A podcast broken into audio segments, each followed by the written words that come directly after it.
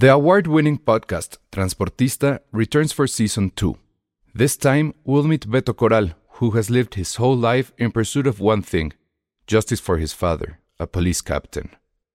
Captain Coral was mysteriously murdered shortly after leading the search block that captured and killed notorious drug lord Pablo Escobar.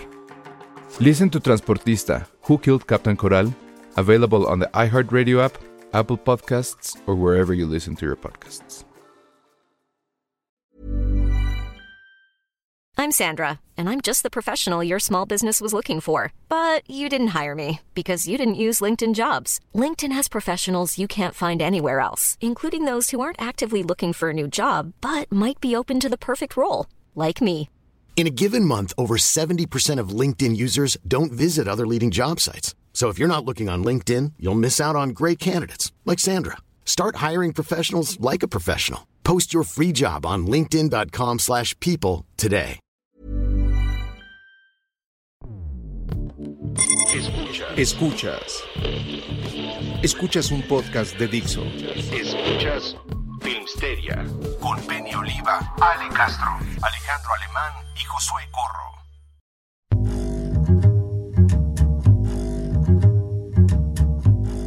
Hola a todos, bienvenidos a Filmsteria, el único podcast de cine que hace sus reseñas con tamales.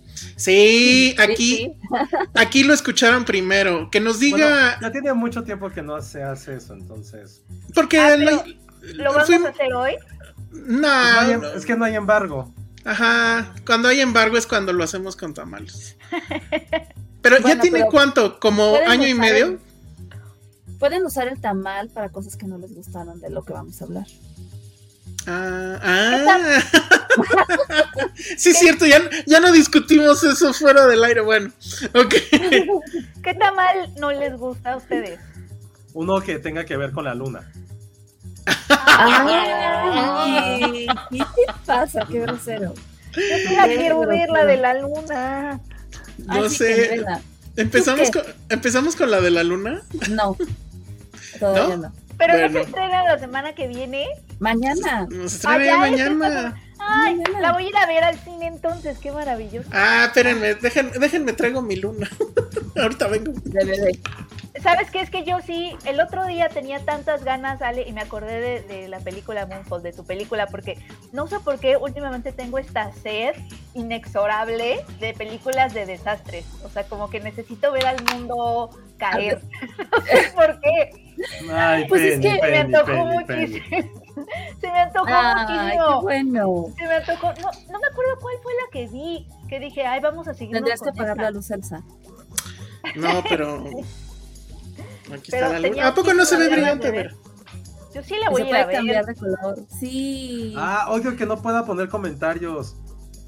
Ah, pues es que no sé por qué pasa eso. Pero bueno. ¿Esa ¿Cuál es quieres la luna, poner? Elsa? No, es que no Sí, pero mira, de repente-. De repente se cambia así como a Marte. Mira, cambia, cambia de color. Bien Esa es loco. más Venus. Es porque se hace mala. Mira, a ver, ahí, Ah, ahí está. ah, Esa es Marte. Mira, ahí se ve. Ajá, mira, ahí se ve, ahí se ve.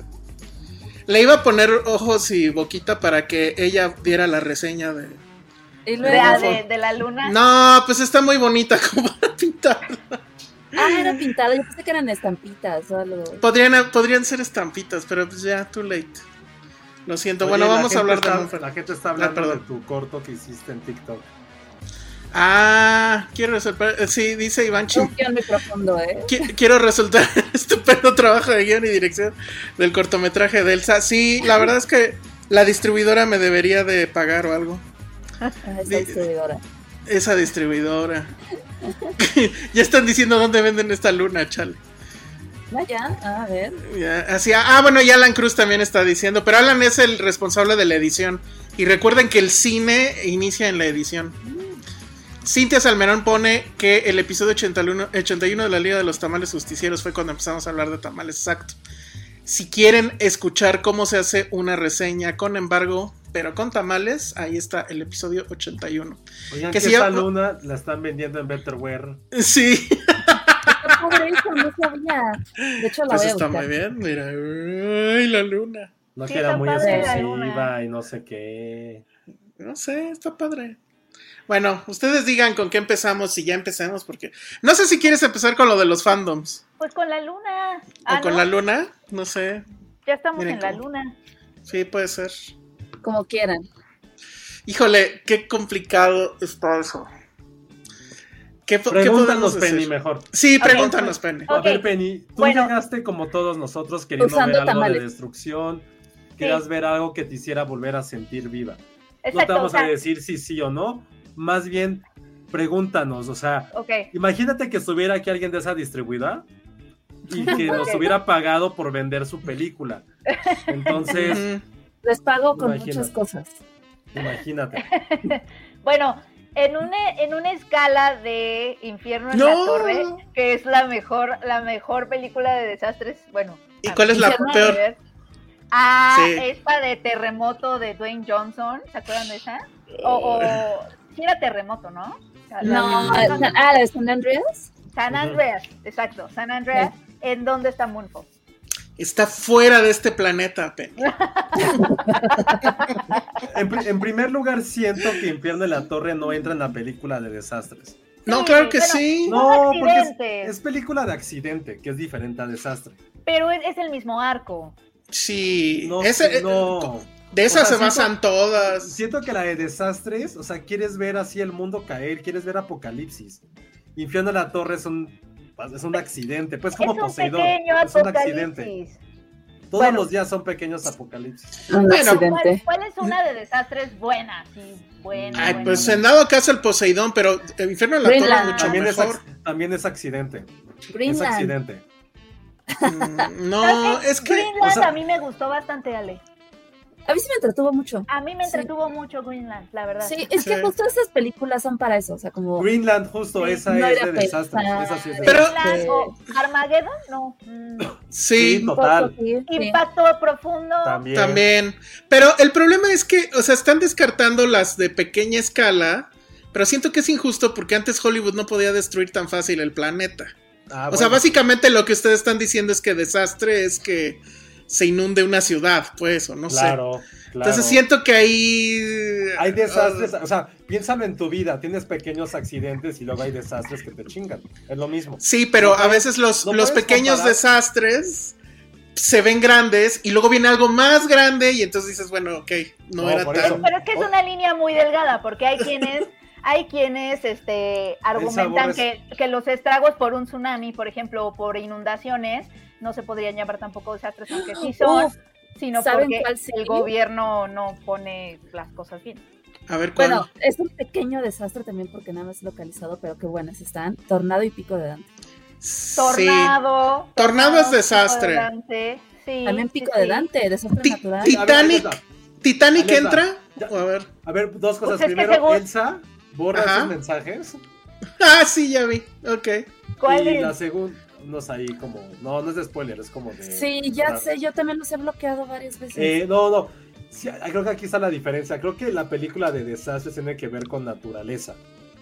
Las de accidentes son en estructuras humanas. Titanic no es, no es de desastres, es de accidente. Exacto. Tornado sí es de desastre porque es algo Pero- natural. La Pero- gente se murió por el océano frío. Ajá. A Y ver. por el, y por el. ¿Cómo se llama? El hielo este gigante, el iceberg. Es que hay diferentes tipos de Que eso es naturaleza. Ajá. Hay desastres naturales, desastres espaciales, desastres no, alienígenas y de No. accidentes. A lo mejor hay unas que son como un poco de ambas, ¿no? Como Titanic, que sí fue un accidente, pero también la gente se murió porque estaba helado el océano. Bueno, Oh. no, pero ahí te murieron porque un humano no hizo su tarea de poner. Un- exactamente. Y en Infierno en la Torre se murieron igual por su onda esta de querer hacer la torre gigante y tener ahí a O.J. Ah. Simpson y poner cables de mala calidad. La, Ajá, la ambición y negligencia humana. exacto. Y por otro son desastres como... Y en cambio, Moonfall es, pues está cayendo la luna, ni modo. Y Pico Obvio de de Dante Impossible es- también es, explotó claro. el volcán. Ok, Ajá. A ver, a ver, es lo más desastre que de Creo desastre, que de, ¿no? de desastre es algo, no es, no es algo local. Cuando es accidente es algo muy local. Cuando es de Bueno, desastre involucra, Algo oh, que no está en tus involucra, involucra dos códigos postales. Al menos. Así les ok. gusta, involucra dos Bueno. códigos postales. O sea, la del Valle Centro y del Valle Sur ya es desastre. Ya es desastre, claro. Ok, perfecto. Si es de accidentes como, pues, ya, no, o sea, le pasó a un- en un código postal, eso es, ya, lo hemos definido. Y pues Moonfall, pues, pues, es todo, Obviamente, son La todos los códigos postales. todo, todo, todo. Ok, está bien. Ahora, dice Jack Fan, dice que dicen que está muy buena Moonfall. Este, ¿quién dice para que venga a ayudarnos? Porque A ver, tengo aquí todos los quotes, incluidos estos amigos tuyos que te gustan. ¿Cuáles te dije, José? Los del hype dijeron que les había gustado. no, Como, sí, sí, claro. no, a ver, sí, mándenle un mensaje a la gente del hype y sí díganles, neta. Bueno, bueno, seguías, A ver, entonces, a ver, Penny, seguías, Entonces, Penny seguía ajá. preguntando. Sí, Sí. entonces, si yo tengo mucha sed de ver esta catarsis de el mundo arder al borde del cataclismo y, o sea, estas, ya sabes, escenas muy espectaculares de diferentes formas en cómo podemos explotar, ¿eso me lo va a dar Moonfall? Sí, sí, Pero, pues sí, sí. pues Pero- tiene que, tiene que. A ver, es que. bueno, a ver, me- el de Cine Premier dijo, qué bien me la pasé viendo Moonfall y lo puso en su red, yo no se lo pedí. Luis Ángel. Ese tipo, Luis Ángel, Ah, ese tipo de película tan absurda que en todos los en todos los sentidos que al final es bastante entretenida y divertida. Pues es que las películas de desastres son eso. ok, Oye, ok. ven, pero paréntesis, me gusta lo que El dice Manuel Nente. El Emmerich de Canal 5 que todos queremos mucho. O sea, eso es No mames. como el regreso de, de- del Emmerich de Canal 5. de Canal Eso 5. dijo. O sea, Moonfall es algo que podríamos ver en las trilogías de Canal 5. Sí, Claro. obvio. Sí, a, obvio. a ver, espérense, pausa para lo Sí, que sí, dice. Manuel No, Naunte, que tengo está bueno. respuesta. A ver, dice, Chernobyl fue algo local que tuvo impacto mundial, así que el argumento de Josué es inválido. Pero sí afectó varios este, códigos postales. Ese Sí, es el claro. punto. Sí, no fue solamente ahí. Porque no fue O sea, solo Priat, sino fue Ajá. otras áreas más... más O sea, si este, recuerdan, amplias. la explosión se escuchó lejos. En la serie se ve. Y esas personas también murieron luego, luego. O sea, los que escucharon como a 5 o 10 kilómetros. Entonces, Pero Sí. me gustó más eso de que, de que si es naturaleza o, o por O negligencia. humanos. Ajá, creo que Y esta cae en la- más, Ajá. Ujú. Salchizar, ajá, que es el, el de, del hype, ¿no? Salchizar. Ajá, ajá.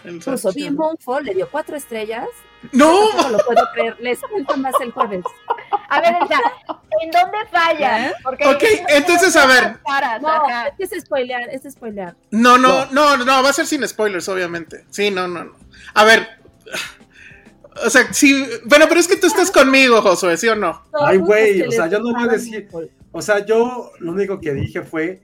Tenía mucho tiempo que no me enojaba tanto después de salir del cine por uno, por la película, dos, por mi tiempo invertido, y tres, porque es como, lo hemos dicho, es como, por ejemplo, tienes, te imaginas, Penny, que estás hablando con una chica que conociste en Bumble, en Tinder, lo que sea, tienen una gran química, la están pasando increíble, llegas a la cita, Penny, y... Ay, es que no puedo hacer ningún comentario fuera de lugar ahorita. No podría, Creo pero bueno. ejemplo. No, no, no, no, o sea, estás hablando y de repente resulta Penny que es una chica de 70 años que Ah, no nos te- estuvo o sea, engañando. Te Ajá. engañó. Ah, te sentiste engañado por Totalmente. Ah. Me sentí, Ah, como, a ver. Dijera, como dijera José, en Pa- Gabriel y Paloma, me sentí engañado. Porque era- la película pensaba que iba a ser un gavilán y resultó ser una paloma que en la canción dicen otras cosas, pero resultó ser una paloma. No era el gavilán que creíamos. Ah, pero es porque le faltó, ¿qué? Bueno, Le- híjole, a ver, ahí voy, sobró, ahí voy le yo. Le sobró. le sobró. Le O sea, sobró. Siento que Roland Emmerich tomó un cl- una clase de yoga, después se fue como al centro budista, leyó como a Deepak Chopra, o como chingado se llame, leyó como... que- No, ya sé, es la película que vio Roland Emmerich después de estar como en insomnio viendo History Channel. Y ¿sabes? sale este meme de los güeyes que... ¿Ves que History Channel ya habla de cualquier tontería? Ah, la de, la de alienígenas de aliens y todo eso. Super Eso New es. Age. Roland Ya. Emmerich, exacto. New Age. No es el Roland Emmerich del Canal 5. Quien lo haya dicho, güey, se vio que no creciste con Canal 5. Y no Sí, no, sí no, no. Y dos, Miren, ah, ajá, a ver, vas, vas, vas, vas. Y dos es eso, justo es como Roland Emmerich, no Canal 5, Roland Emmerich History Channel. Ah, Sí. Bueno, History pero, Channel ahorita, pero ¿quién lo investigó? O sea, la NASA estuvo involucrada con todo esto. No, no. En serio, de hecho, a ver, la agencia especial estadounidense se sumó al proyecto desde el principio y Emery quedó muy satisfecho y un poco sorprendido por su entusiasmo. Les estoy leyendo las notas que me mandaron, ¿no? De hecho, si vieron, la NASA estuvo publicando cosas hace unos días sobre Moonfall, donde Moonfall le contestaba de si se cae, no, no se cae, no sé qué, porque sí estuvo involucrada. Y de hecho, el transbordador donde trabajan es un transbordador real. Ay. ¿ah? Ok, ok, No, ya. pero eso que preguntabas hace rato, Penny, de las escenas, pues sí, sí se ve. O sea, hay cosas que, mira, es Emmerich, ¿sabe que eso es lo que tiene que hacer? O sea, hay como un par de escenas que es así como, güey, sí está como cagado, está chido, pero eh, justo, o sea, sí esperabas por la trama eso. Que era como, güey, se va a caer la luna, güey, ¿qué está pasando? Y se está Pero cayendo. Sí, hay algunos momentos en que, como se puede esperar, y no es spoiler porque pues, saben que la luna tiene que ver con las mareas, pues ya la luna está súper cerca y la marea, pues así, el mega tsunami.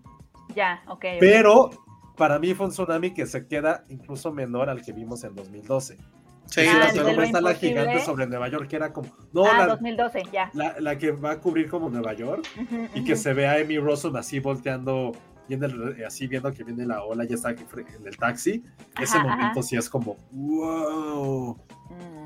Es que, a ver, ahí les va y, y conste. o sea, a pesar de que la película pues la lleva alguien de casa y que no es cualquiera, pues si no sale, pues sí tenemos que decir lo que pensamos, digo. Y la neta es que yo iba con todas las ganas porque la premisa me parecía increíble. O sea, Elsa, es- Elsa estaba así en orgasmo puberto. Sí, o sea, güey, es que saber, ¿cuán- Raúl- ¿cómo, Raúl cómo ha destruido? Luego, me Ajá. por ti, Elsa. así de, ¿cómo se Híjole, no. que Bueno. personalmente. Sí, necesito terapia, pero bueno. De seguro nos ha de estar viendo porque me dijo, me dijo, me, dijo, me pide unas cosas. Ok, que ok. yendo al carajo ahorita, pero continúa. Pero continúa, por favor. Bueno, a ver, a lo que voy es, o sea, es, es mi más sincera opinión al respecto. O sea, yo iba muy prendido porque, o sea, Roland Emmerich, ¿cómo ha destruido este? Bueno, para empezar, o sea, Roland Emmerich por lo menos dejó grabado en, el imaginario de Hollywood y en el imaginario de los efectos especiales una escena que jamás se va a borrar, que es la Casa Blanca destruida. O sea, en cualquier enciclopedia de efectos especiales del cine, esa imagen casi casi que viene en la portada. Y eso ya se lo va a llevar a la tumba y nadie se lo va a quitar. Entonces, el asunto es que, bueno, le encanta el cine de desastres, aunque de repente ha tenido ahí ciertos este, delirios de hacer otras cosas. Pero bueno, ¿cómo ha destruido al planeta? Bueno, lo destruyó con, con el cambio climático, lo destruyó con el white. Lo destruyó, o lo, bueno, lo quiso destruir con este, alienígenas, con, ajá, dos veces. La de La, la- 2012 creo que fue. eh, la del Eh. Y2K, ¿no? De los mayas y no sé De los qué. mayas, Ajá. No, es cambio climático. Ah, Ah. no, el día después de la mañana. El día después de ese después- cam- Es Y el do- cambio climático. 2002 era el fin del mundo por los mayas, más que el Y2K. Ajá. No, pero era, más bien- era como del núcleo de la Tierra. Ajá, pero bueno, es la profecía que nos va Sí, sí, a hacer. Y entonces, bueno, está en su casa, Roland Emmerich y dice, ahora cómo me chingo al planeta, ¿no? Y entonces voltea y dice, ajá, y entonces dices, no mames, voy a así hacer que la luna se caiga encima de la Tierra. Güey, está increíble, quiero ver eso. Y lo bonito del cine de desastres y en particular del cine de Roland Emmerich son estos momentos donde efectivamente recordemos este eh, ¿cómo se llamaba? ID4 eh, eh, la gente que va en la calle que era que la quinta avenida o sepa Dios y que va volteando y se ve así la, la ola de fuego que los va a alcanzar o los locos estos que están con carteles diciéndole a los alienígenas ay sí vengan y, y son los primeros en morir de hecho. O sea ese tipo de secuencias y ese tipo de cuestiones muy como de la calle es lo que siento que le hace falta. Ah bueno su, su este, Godzilla, que todos odian, a mí me encanta. Y me encanta además por la referencia a Roger Ebert, porque él pone a Roger Ebert en un, o sea, un supuesto Roger Ebert eh, como el alcalde de Nueva York, etcétera. O sea, ese tipo de delirio a mí me encanta. Pero siento que aquí, en serio, ya se le fue por completo el asunto. ¿Cuál es el problema? Y bueno, obvio que eso es- iba a ser un problema, pero dije, bueno, va a encontrar la forma de solucionarlo padre. Y ahí es donde de- creo que no lo encuentra. O sea, va a tirar la luna, pero obviamente no puede destruir como tal el planeta, ¿no? O sea, siempre hay una salvación en el cine de, de- de Roland Emmerich. Y aquí la forma en que, en que dice, bueno, voy a salvarlos de esta... O sea, con esta teoría, por así decirlo, sí dices, no, no puede ser. O sea, hay un momento donde la película se pone New Age y que te da una onda así, una teoría de pues del cosmos y de bla bla bla bla bla que dices no, o sea, no puedo ser espe- eh, específico al respecto porque sería un spoiler. Pero sí dices, no, no puedo comprármelo. O sea, y yo iba esperando nada. O sea, yo iba esperando Godzilla. O sea, vamos, ¿no? Pero no tiene eso. O sea, sí como que se fumó demasiado y sí, ya hubo un momento en que dije, no puedo. Oye, no puedo. Eh, eh, la forma en la que te nos salvamos es porque a la hora de que la luna cae, nosotros saltamos Ajá. y nos, y nos, y nos ponemos en la luna y ya vivimos en la y luna. ya vivimos Vivimos en la luna. Probablemente esa explicación hubiera, la hubiera yo entendido mejor. Sí, me hubiera gustado más así de No, pero salta, ¿qué Penny, respiras? salta y llegas a la luna. Ajá, o sea, como que te tienes que sincronizar para saltar al mismo tiempo. Y Eso ya. hubiera estado mejor. Como en las, como en las este, escaleras eléctricas que sí tienes que programar un poco tu paso para que no te caigas. Así, ¿no? Exacto. Sí, o sea, cualquier no otra cosa. va- se va la gravedad o algo así, ¿no? Es que siento que además no explica un chorro de cosas que si eso pasara, en teoría pasarían. O sea, lo de la marea es como que muy obvio. O sea, eso todo el mundo lo sabe. Pero seguramente habría 20 mil cosas que sucederían. entendí, Pero, a ver, porque Elsa, la marea no es, o sea, como decías ahorita es un tsunami, no, se- no puede ser un tsunami porque se ve que el mar se está jalando todo. Ajá, de hecho. Entonces, por eso no puede haber un tsunami. Porque Por eso, pero eso, pero no lo explican. Y ahí No. sí exigía yo explicaciones, la verdad. Pero es que Elsa, es que no tiene por qué dar explicaciones porque todo lo que sabemos de la luna para este güey no existe. Sí. Sí. Pero o sea, no. tiene por qué dar no, explicaciones no. porque la luna, O sea, de entrada, las de- o sea, la comunicaciones. la luna está hecha de queso para este güey si lo queremos ver así. Sí, sí, Sí. ese es el Es que en realidad una película así de desastre, ¿para qué te lo explican? No, pero es que en todas había una explicación. O sea, en. Se las en, en- comprabas, la Ah, comprabas. bueno, pero es que estas son consecuencias, o sea, hay una explicación de por qué. bueno, por, es- por ejemplo, el Godzilla, el Godzilla de Emmerich era por Pero las no de- pruebas nucleares Ajá. en el atolón de Francia. Sí, y pero- dices, bueno, ok, va. Pero sí, pero no explican todo lo de alrededor. Ya pues medio casi. Se explica, o sea, son aliens Sí. que a chingar y ya. Ajá, pero- pero, o sea, pero pero- lo del virus y todo eso, y dices, ah, bueno, ok, va. Y con tu Mac. Y dices, bueno, ok, va. Pero aquí, aquí la neta sí fue así de, neta. O sea, really. Y así Josué y yo viéndonos. Bueno, pero a ver, yo tengo una. yo Como tengo el meme del- A ver, Ale, sigue diciéndonos. Sigue diciéndonos como buenos comentarios que tuvo la película. Sí, O sea, por favor. Mal, somos nosotros. Yo creo que sí, jamás hubiera pensado. Es que todos salieron y, y José me dice así de, ay, claro que no te lo dicen por quedar bien y yo, pues lo están publicando en sus redes personales. O sea, podrían no decir nada. Pues ya ves, puro queda bien. Nosotros sí somos tus amigos, Ale. Ami- amigos, amigos de Diamond. Nosotros sí somos sus amigos. Roland Emmerich vuelve a, a salvar la Tierra, a salvar la Tierra mientras la destruye casi en su totalidad y recuerda que es un especialista de Hollywood para esto. Para lograrlo se arma de una, con una de las historias de la conspiración más resonadas de toda la historia y en el camino se encuentra con Patrick Wilson y Halle Berry para pilotar esta arca de la humanidad. El resultado, una cinta que se sostiene, de, se sostiene de forma inverosímil, sí, que se queda corta en la creación de personajes suprememorales, pero que se alimenta muy bien de la curiosidad de quien la vea y gusta de tener en la mente una respuesta. ¿Por qué Bueno. está la luna ahí y cuál es su cometido? Si tú eres de esos que aman la luna o las teorías de la conspiración, Moonfall, Moonfall podría mantenerte entretenido. Eso lo dijo el Heraldo. Ok.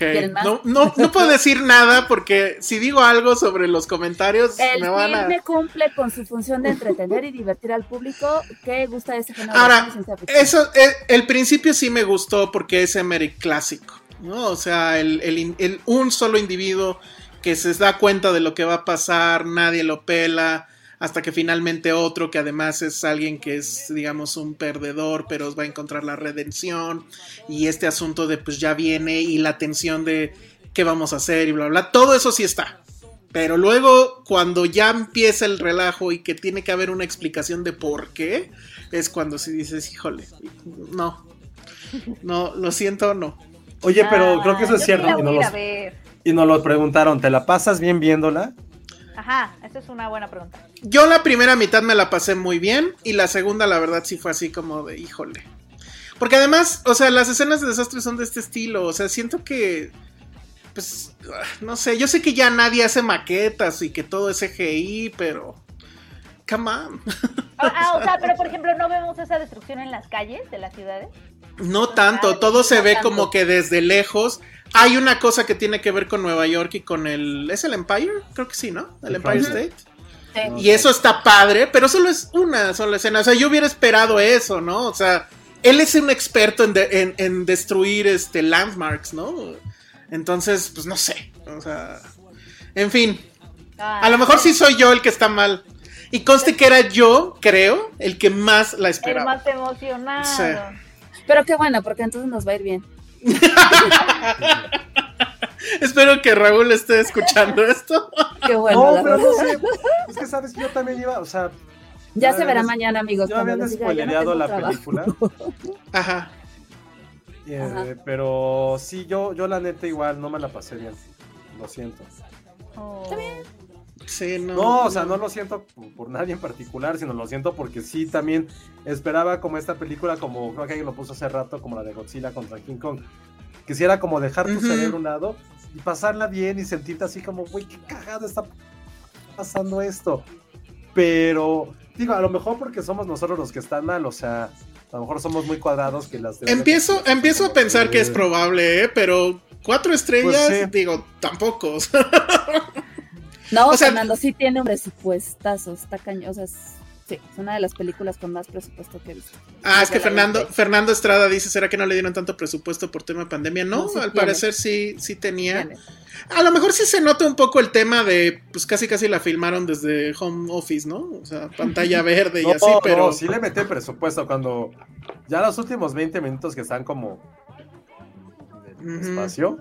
No, ahí sí se ve que sí hubo presupuesto, porque eso no se ve nada mal. Nada mal. Bueno, sí. ¿Sabes también qué creo que fue lo que me pasó a lo mejor? Que a diferencia a lo mejor de otras películas de América, ahorita no sentí como que tampoco un héroe o una heroína. O sea, nunca me preocupé por los personajes. Sí, yo tampoco. El gordito está chistoso. Yo que creo no, que- no, ajá, que se, eh, digo, no sé cómo se llama, pero, y no sé si es su primer película, pe- pero se me figuró como un Paul Giamatti, este, no sé, como hijo de Paul Giamatti, tenía como que el Es mismo que no tono viste de Game voz. of Thrones. Es que no viste Game of Thrones. No sé si lo notaron. Y él, él la verdad es que está bastante bien. De hecho, creo que está mejor que Hail Berry. ¿Él es el que se está cortando o es Sí, no, yo también. Ah, Creo que sí, porque yo a ti te veo Ah, perfecto, Penny. Ah, sí, yo Claro. También, es sí. Elsa. Bye, adiós. Adiós. ya sé. Adiós. Sí, sí, sí. Pero creo que. No, si quieres, ¿cómo se si quieres salte, salte tantito. Pero bueno, ya no sé si estoy al aire o ya me. Hola. Salte y regresas. Sí, no, ya, ya se murió Elsa. Ok. Sí, que se salga y regrese. Pero sí, Peñivela, o sea, IMAX. La voy a ver. Sí, vean en IMAX, eso sí. Vean en IMAX. Eh, sí, insisto, si son fans de, de, de Reddit y andar viendo en History Channel el güey este del meme que dice aliens y su pelo todo loco, probablemente les va, probablemente les va a gustar mucho. A lo mejor gente cuadrada como nosotros, no sé si es la palabra cuadrada. No importan las ideas de conspiración, fue como ñam, ñam, ñam, ñam. Ah, es que creo que creo que el término que han estado repitiendo mucho es teorías de conspiración. Sí, a ver, yo voy a dar mi opinión ahora. A ver, Ya, Ese es el- Venga. a lo mejor me corren, no, no es cierto, a ver, la teoría conspiración es que se acuerdan cuando fue toda esta misión de, de- del Apolo que llegó a la Luna, bla, bla, bla. O sea, históricamente hablando, y de hecho ya ha habido varios documentales antes de que pusieran de moda todo esto, de que este, vieron algo más cuando llegaron al espacio, porque se perdió, una, se perdió la comunicación en un momento. Y de hecho por ahí me acuerdo que, digo, va a sonar cagadísimo, pero hasta Jaime Maussan llegó a sacar que estos videos donde sí se ve como algo en la Luna Eso está se bien agarran padre. de esta teoría para poder como que darle ahí un trasfondo a la película. A mí, en lo personal, independiente, quitando a Ale la, la PR de Diamond, a mí me entretuvo mucho, pero sí coincido que a la mitad la película eh, se va por otro camino, no quiero decir más, se va por otro camino que es como, ah, o sea, todo el inicio es como súper entretenido, este, a mí me divirtió muchísimo, este, la canción con la que empieza está increíble, ¿no? las tomas del espacio, porque yo creo que, a diferencia de lo que dice Elsa de que, ay, que el CGI, que no sé qué, al menos pon tú que, supongamos que en las escenas de desastre, pues no tanto, pero lo, cuando sales al espacio se ve increíble. O sea, todo se ve increíble. La verdad es que todo, todo se ve increíble. Esas escenas, este, toda la fotografía se ve padrísima.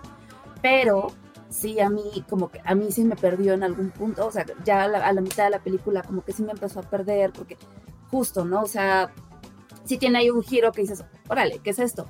Pero me encontré con gente, incluyendo muchos de nuestros ganadores, porque llegaron varios ganadores, no solo nuestros, sino que les gustó eso, ¿no? Entonces, pues creo que al final ahí es una onda como de...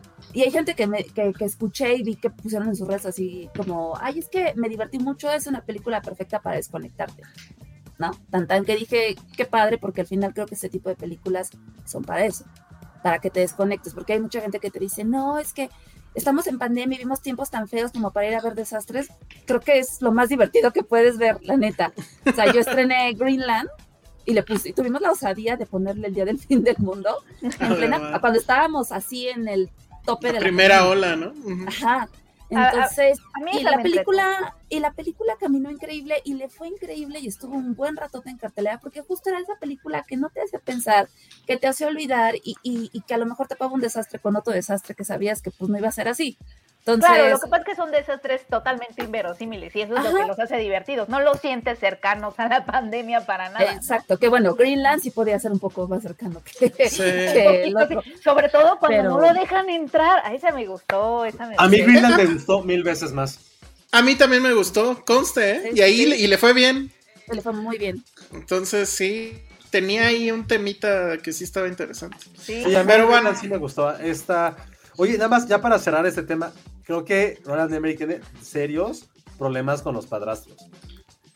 Ah, sí, también, claro. Neta, qué pedo con ese güey, o sea, neta, ah, no porque en 2012 había un padrastro que lo, Ajá. Lo sí. matan y además como que al minuto de que se muere la chava se le olvida y ya está con el con John Cusack. Me acuerdo de eso. Sí. Su, tema no es la destrucción, son los padrastros. Habrá que ver su historial de vida. No sé si tuvo algún padrastro. Sí, porque Will Smith, pero Will Smith sí era un padrastro también del morrito ese. Ajá. No, ¿sí? No, sí, no, no. O sea, Día de la Independencia me sé los diálogos, o sea, Jurassic Park y Día de la Independencia creo que pues, fueron de infancia completamente, o sea, no.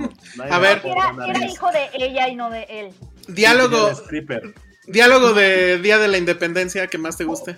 No, el speech que se da al presidente sí. Ah, bueno, sí.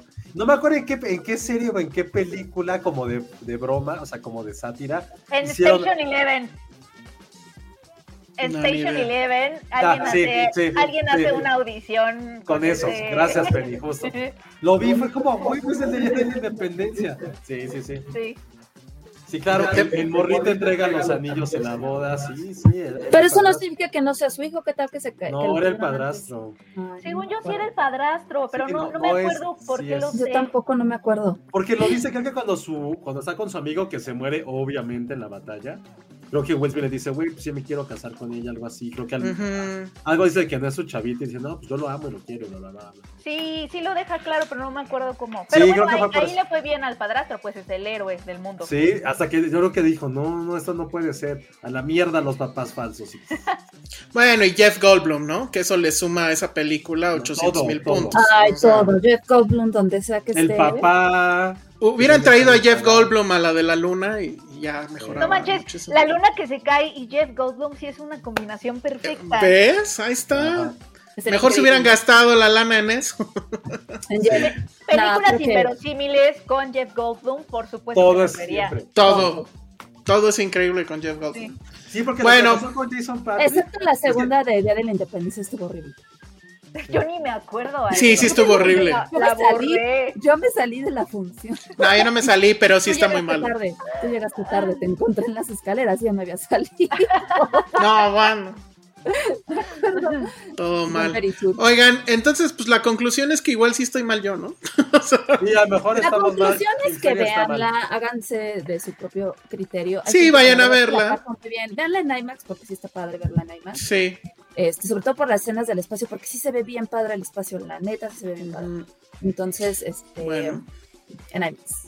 Pues ahí está Moonfall. Sí, de preferencia si pueden irlo a ver en IMAX. Eso escuchen. África de Toto. Ajá, escúchenla antes, chequen la letra. Bueno, tenemos aquí este super chat de Jack Fan que dice para que se animen a ver el último duelo en Star Plus. Yo ya la vi, pero creo que nunca la comentamos aquí, entonces igual y lo dejo para un extra.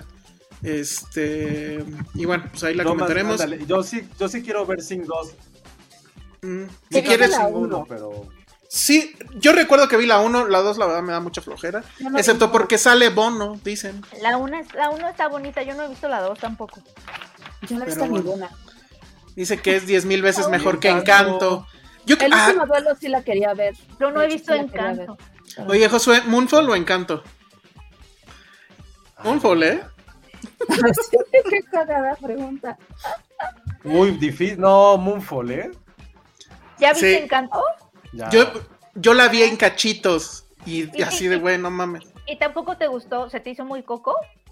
No, No, se no me hizo muy poco. mala. ¿Te encantó? ¿A poco? A mí, fíjense que no me desagradó tanto. No sé si era porque ya tenía tanto este, este horrible, este horrible, que, que ya llegué con otra expectativa diferente. Ah, para los niños les encanta, ¿no? Lo que no entiendo es por qué no, no dejan la canción morir, o sea, la de Bruno, que es tendencia. Yo jamás la he Ah, escuchado sí. después de la, de la No película. manches, es súper tendencia. este- No, y que ya rebasó a Let It Go, ¿no?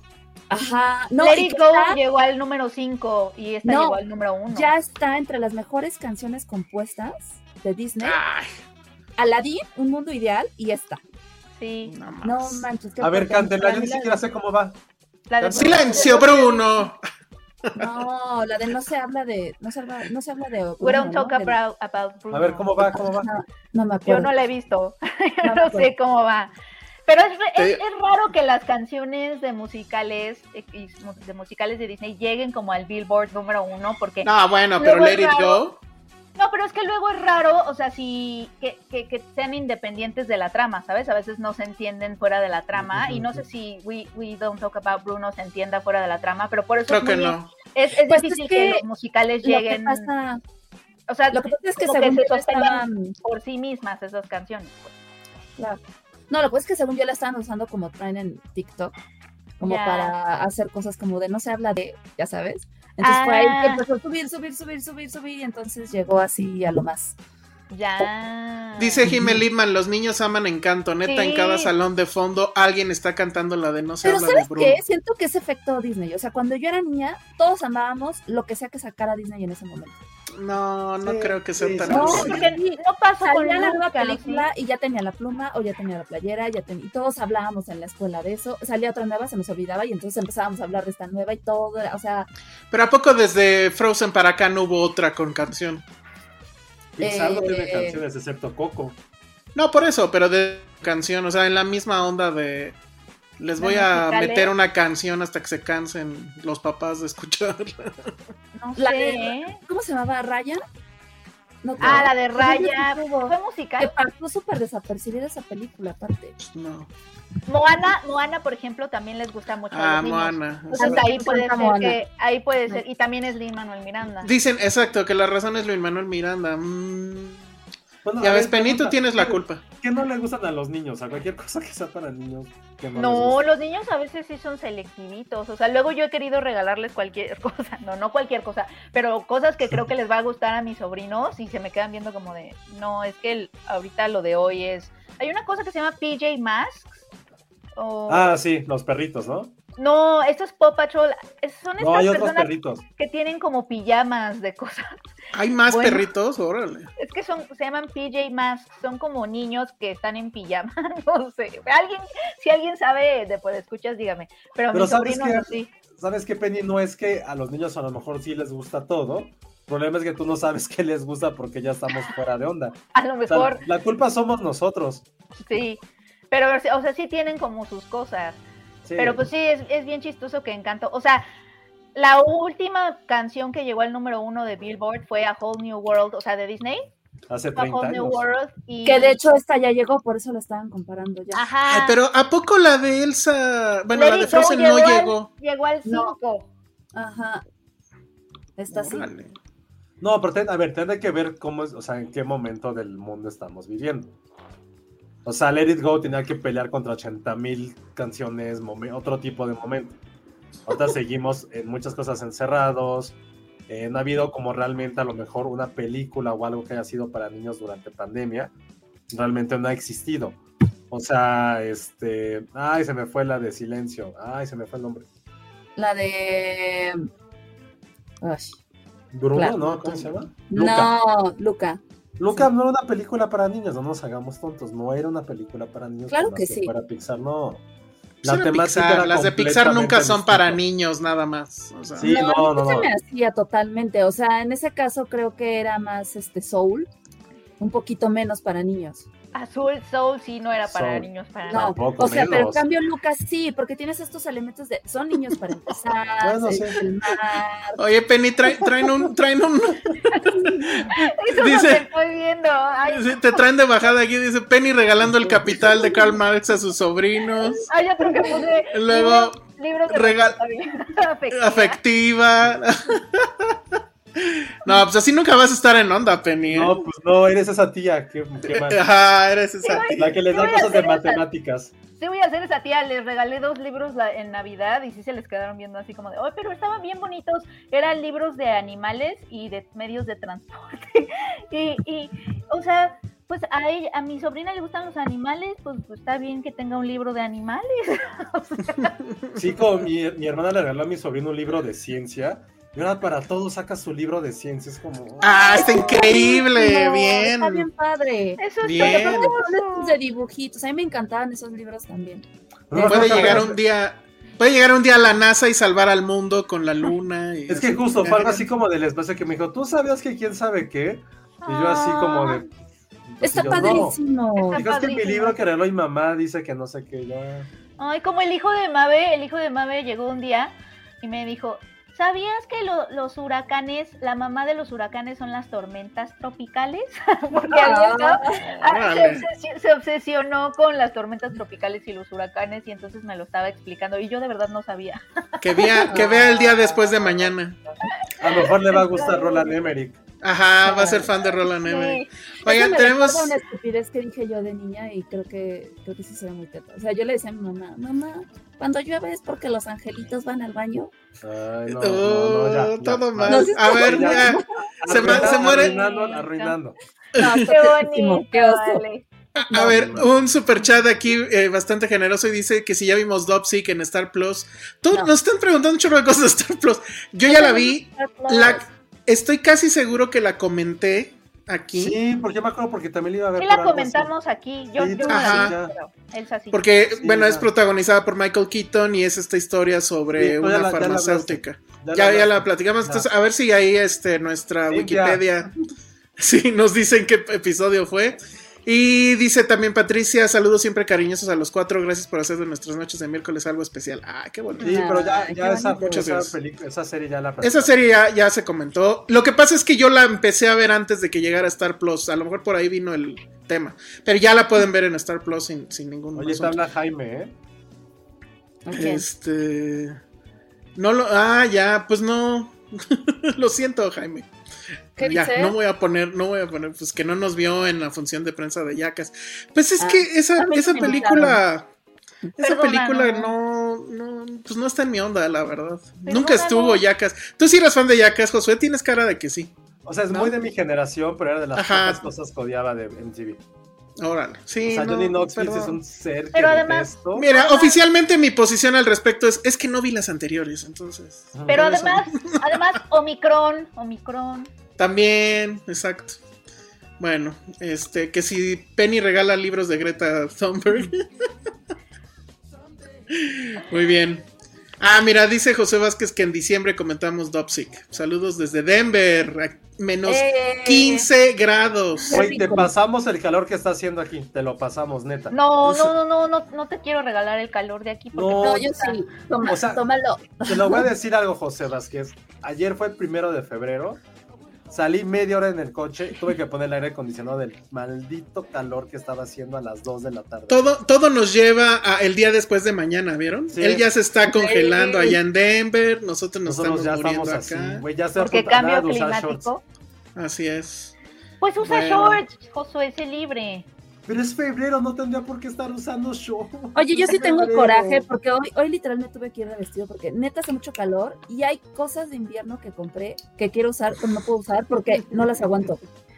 Es que sí hace No, calor. claro. Pero a mí me gusta el calor, la verdad. No, no sé con quién, pasar Es que si está el calor sus ahorita. quejas sobre el, fue. clima. Bueno, entonces, Con las brujas. vámonos, vámonos ya que sigue por Ya Ay, se el- volvió a otra vez, trabar. si no, Elsa, otra vez te estamos Elsa, perdiendo apaga cámara. no vamos a lograr nuestro objetivo de durar Elsa, ya no hables. Elsa, no te escuchamos nada. No, pues no, ya se fue. eh, Elsa con su remix. eh, Eh, eh, eh, Eh, eh, eh, eh, eh, vamos, eh, vamos a pedir. ah, ah, los objetivos. Ya, ahora sí ya lo perdimos. ya lo perdimos. eh, No, sigue hablando. mm, Bueno, pues ya, Josué, ¿qué tema? ¿La mm, chamana? ¿Cómo se llamaba? mm, Uf, cinco minutos, ¿no? Para hablar de la Medium. Terrible. ¿La viste? Terrible. No la vi. Terrible. Qué o bueno. sea, yo tenía no mucha curiosidad porque neta, o sea, la gente era como, es que la película y todo. ¿La vi? ¿de- ¿Con qué seguimos? Ah, yo estoy hablando de la Medium. Espérame. ¿Sí la viste? No, se volvió a morir. No, Bueno, sí, entonces sale. Entonces sale. Bueno, se supone que la película empieza como un falso documental, este, como que, que- creo que intenta hacer como un este actividad paranormal muy chafa, porque pues, o sea, como están en esta onda de documentales, de repente empiezan con temas como muy de hueva, porque te explican primero qué es, qué son los chamanes, ¿no? Este, en la comunidad y cómo son elegidos y bla, bla. De ahí se llevan como una hora, porque la película dura dos horas y media. Entonces, Oh, y hablando de películas. tortura. Dos horas diez que se sienten como ocho décadas. No, no, me tardé dos días en verla. Y bueno, entonces, este, total que la historia va de una niña que va, que es como poseída por un demonio. Ahorita no, no me hagan recordarles qué demonios porque no me acuerdo, son nombres medio extraños. Pero lo que se me hizo muy chafa en este concepto es que para explicar que la niña está endemoniada, es esto. Soy grosera y no le hablo a la gente. Y ya, Ah, ya por sea, está eh, endemoniada. o, sea, o sea, es introvertida. O sea, cualquier persona que esté de malas en cualquier día de Eh, no, trabajo. ya pero es sabes creo, creo que en ese sentido justo, o sea, como que habla, o sea, no digo que le quiero rescatar, así como rescatamos algo bueno de, de Moonfall, también rescatar algo bueno de la Medium, quizá, quizá, es eso de que en el pleno siglo, siglo XXI seguimos tratando a las mujeres como si fuera Salem. Y alguien que hace algo diferente a lo que está esperando o, o es algo sumamente justo como extraña, ya, es una bruja, está poseída. O sea, esta chica en algún momento empieza a coger con todos, es grosera con su mamá. Ajá, o sea, de la repente la quiere ser- trabajo porque la descubren en los videos cogiéndose con sus compañeros y es como, ah, eso la hace ser loca y poseída, ok. Ya, ajá. Que de hecho yo pensé que ahora lo mencionas, Josué, que sí iba a ir por una onda como, porque yo le dije, güey, esta chava lo que quiere es llamar la atención. Porque literal sus acciones son como eso, o sea, se va a jugar con los niños y es como, miren, está poseída porque está en la alberca de pelotas. ¿Really? ¿Neta? O porque de repente empieza a sangrar y yo, pues le bajó, ¿no? Pero bueno, entonces ya después de como dos horas se empieza a ver como toda esta transformación de, ok, sí está poseída, porque entonces empieza como a caminar raro. Y entonces Ah, o sea, la, misma película confirma la narrativa de que está poseída. Sí, sí la confirma, porque entonces de repente hay una escena súper fuerte. En la, ¿La puedo decir? Nadie la va a ver. Ah. No, no, no la digas, no la digas, no la digas. Ah, ok. Empieza a hacer como Sí, locuras sí, con, dale. con personas, con animales. ¿Qué hago? ¿La digo o no la digo? Sí. Bueno, sí la digo. No, Espérate, lo voy a decir así, espérate. Ajá. Penny Elsa, es que ese no lo sé si Elsa la vio. Sí, sí la vi. anima- ¿Con qué animal nadie se puede meter en el cine? Con los gatos. perritos. John Wick no los enseñó. Exacto. Perritos y gatos. Bueno, Sí. aquí a uno de esos Con dos animales le hacen algo muy culero que involucra una olla y fuego. No. Pero ese es un tema cultural, ¿no? Porque allá no es donde supuestamente sí se comen a los perros. No, No, eso es en No, pero China. aún así.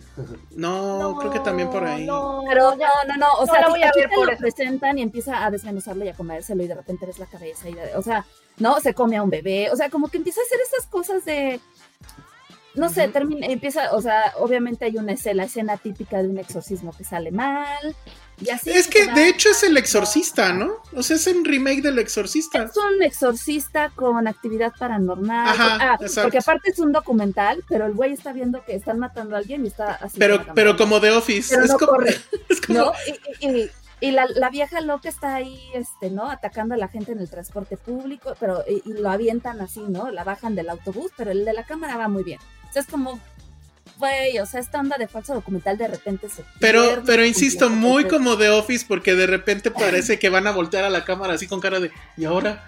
¿No? O sea, ¿no? ¿eh? Entonces, con esta escena, te digo, a mí por eso me recordó a paranormal de vamos a poner cámaras en la casa. Y a ver qué Ajá. hacen las noches, ¿no? Y se, se graban ahí. Ay, por Dios.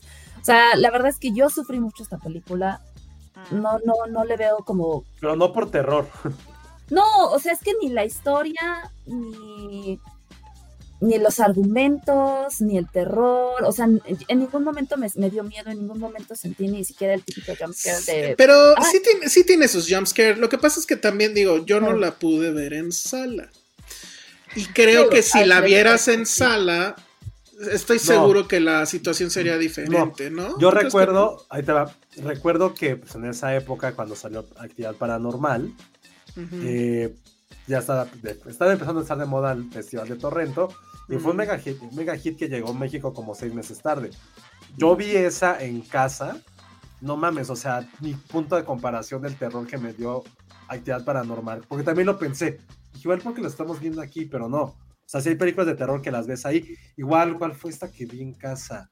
Ay, la que les encanta de Ari Aster, este, Hereditary Hereditary. que a mí la no me gusta, pero sí hubo momentos que dije, güey, qué pedo. Entonces no es por eso, la película, justo como dice Christian CR, es la peor decepción del año. Como dijeron Sí. en Los Simpson cuando van a ver Naked Lunch, hay por lo menos dos mentiras en ese título y aquí neta no sé quién fue el genio que quiso vender esta película como la cinta que la gente quiere ver con las luces prendidas en el cine. Pues sí, güey, porque quieren estar revisando su celular o comiendo porque cualquier otra cosa es mejor que ver esa porquería de película llamada La Sí, está terrible, terrible, terrible. No, y lo que dices, Josué, o sea, tiene mucho sentido, porque películas como Actividad Paranormal y la de Host, por ejemplo, que recuerdo que pasan un Zoom, pues obviamente si las ves en tu casa te pegan, porque el ambiente es dentro de una casa, ¿no? Y entonces juega esta onda de, puta, imagínate que me pasara aquí, imagínate que no. Este, y hay películas que se viven mejor en el cine. Yo, Hereditary, por ejemplo, sí la vi en el cine y salí traumada. O sea, les he contado muchas veces que tuve que ver Winnie Pooh durante una semana antes de dormir, porque neta no dormía. O sea, me imaginaba así de, güey, no mames, alguien parado en mi puerta así, sonriendo como en la no. Trauma. Pero en esta, la verdad es que es el argumento en sí, es como la historia, la construcción. Siento que es como vamos a tomar varios elementos de, de todas las películas que estuvieron de moda, ¿no? Y, y agarramos a la típica mujer que va a ser la poseída, ¿no? Y, y, y, y su posesión, ¿cómo lo hacemos? Mm, pues agarremos todos los clichés de cuando a una mujer le baja, porque literal parece que es así, de que es, Es- como... Eso se me hace muy este, desafortunado. súper desafortunado, ¿no? Porque de repente digo, güey, pues, o sea, yo llego a un punto en que dije, güey, está de malas, o sea, no quiere hablar contigo. Ah, bueno, o sea, sí hay un momento donde sí dices, bueno, ok, sí tiene algo, ¿no? Pero Conforme al principio sí al es principio en es ese... Pero siento que ahí está metido en este tema cultural. O sea, el, el- el- el asunto con esta cosa es que es, está, supongo yo, no sé, estará basada en algo, en rituales que son reales. Este asunto justo de la medium, al principio te explican que es un asunto hereditario, justamente que, que va cayendo de generación en generación. Y llama, o bueno, Sí, me llamó a mí la atención. de la familia Ajá. Y, y- y me llama la atención que, que todos, al, al principio al menos, todos son mujeres, ¿no? O sea, toda la historia gira alrededor de mujeres. Pero sí, o sea, sí me sacó a mí mucho del juego el asunto de la cámara tipo The Office. O sea, te juro que yo estaba esperando a ver a qué horas. A que Ajá. todos volteaban así. Ajá, sí. Así de, vamos a hacerle una broma. Y así, ay. No, y aparte, acaba de matar a alguien y enseguida entrevista, así, ¿no? Sí. Acaba de morir. Bueno, mames. Sí, sí, yo, y los camarógrafos están cabrones, porque efectivamente, si a mí me pasa eso, yo salgo volando, o sea, dejo en la cámara, ¿no? Algo, Están no viendo sé. que están matando a alguien. Bueno, quién sabe, porque yo una vez cubrí un accidente aéreo y andaba yo metiéndome hasta donde no, pero no, no, no, la verdad es que sí, sí está. Es que cuan- cuando se cayó el avión, ¿se acuerdan? En, en por ahí por Polanco, más o menos. ¿El de Mourinho? ¿El, el- el El de- helicóptero? No, ¿Estabas el avión. ¿Era, una, ¿Era el avión de Mauriño? Ajá, No me acuerdo, era de un Sí. secretario, no me acuerdo cuál, pero era un avión, no, Era avión, avioneta, pues. Mi edificio donde yo trabajaba estaba a dos cuadras. Entonces yo estaba, o sea, todos estábamos trabajando y de repente sentimos así el madrazo como si hubieran alzado el edificio y lo dejaran caer. Y todos así de, güey, pues tembló, explosión de gas o qué, y entonces todos salimos. Y entonces, pues ya dabas la vuelta y veías todo el rastro de, de fuego y demás. Y en ese entonces yo ya había comprado un smartphone que ya te permitía hacer grabaciones en vivo en una plataforma que se llamaba Quick.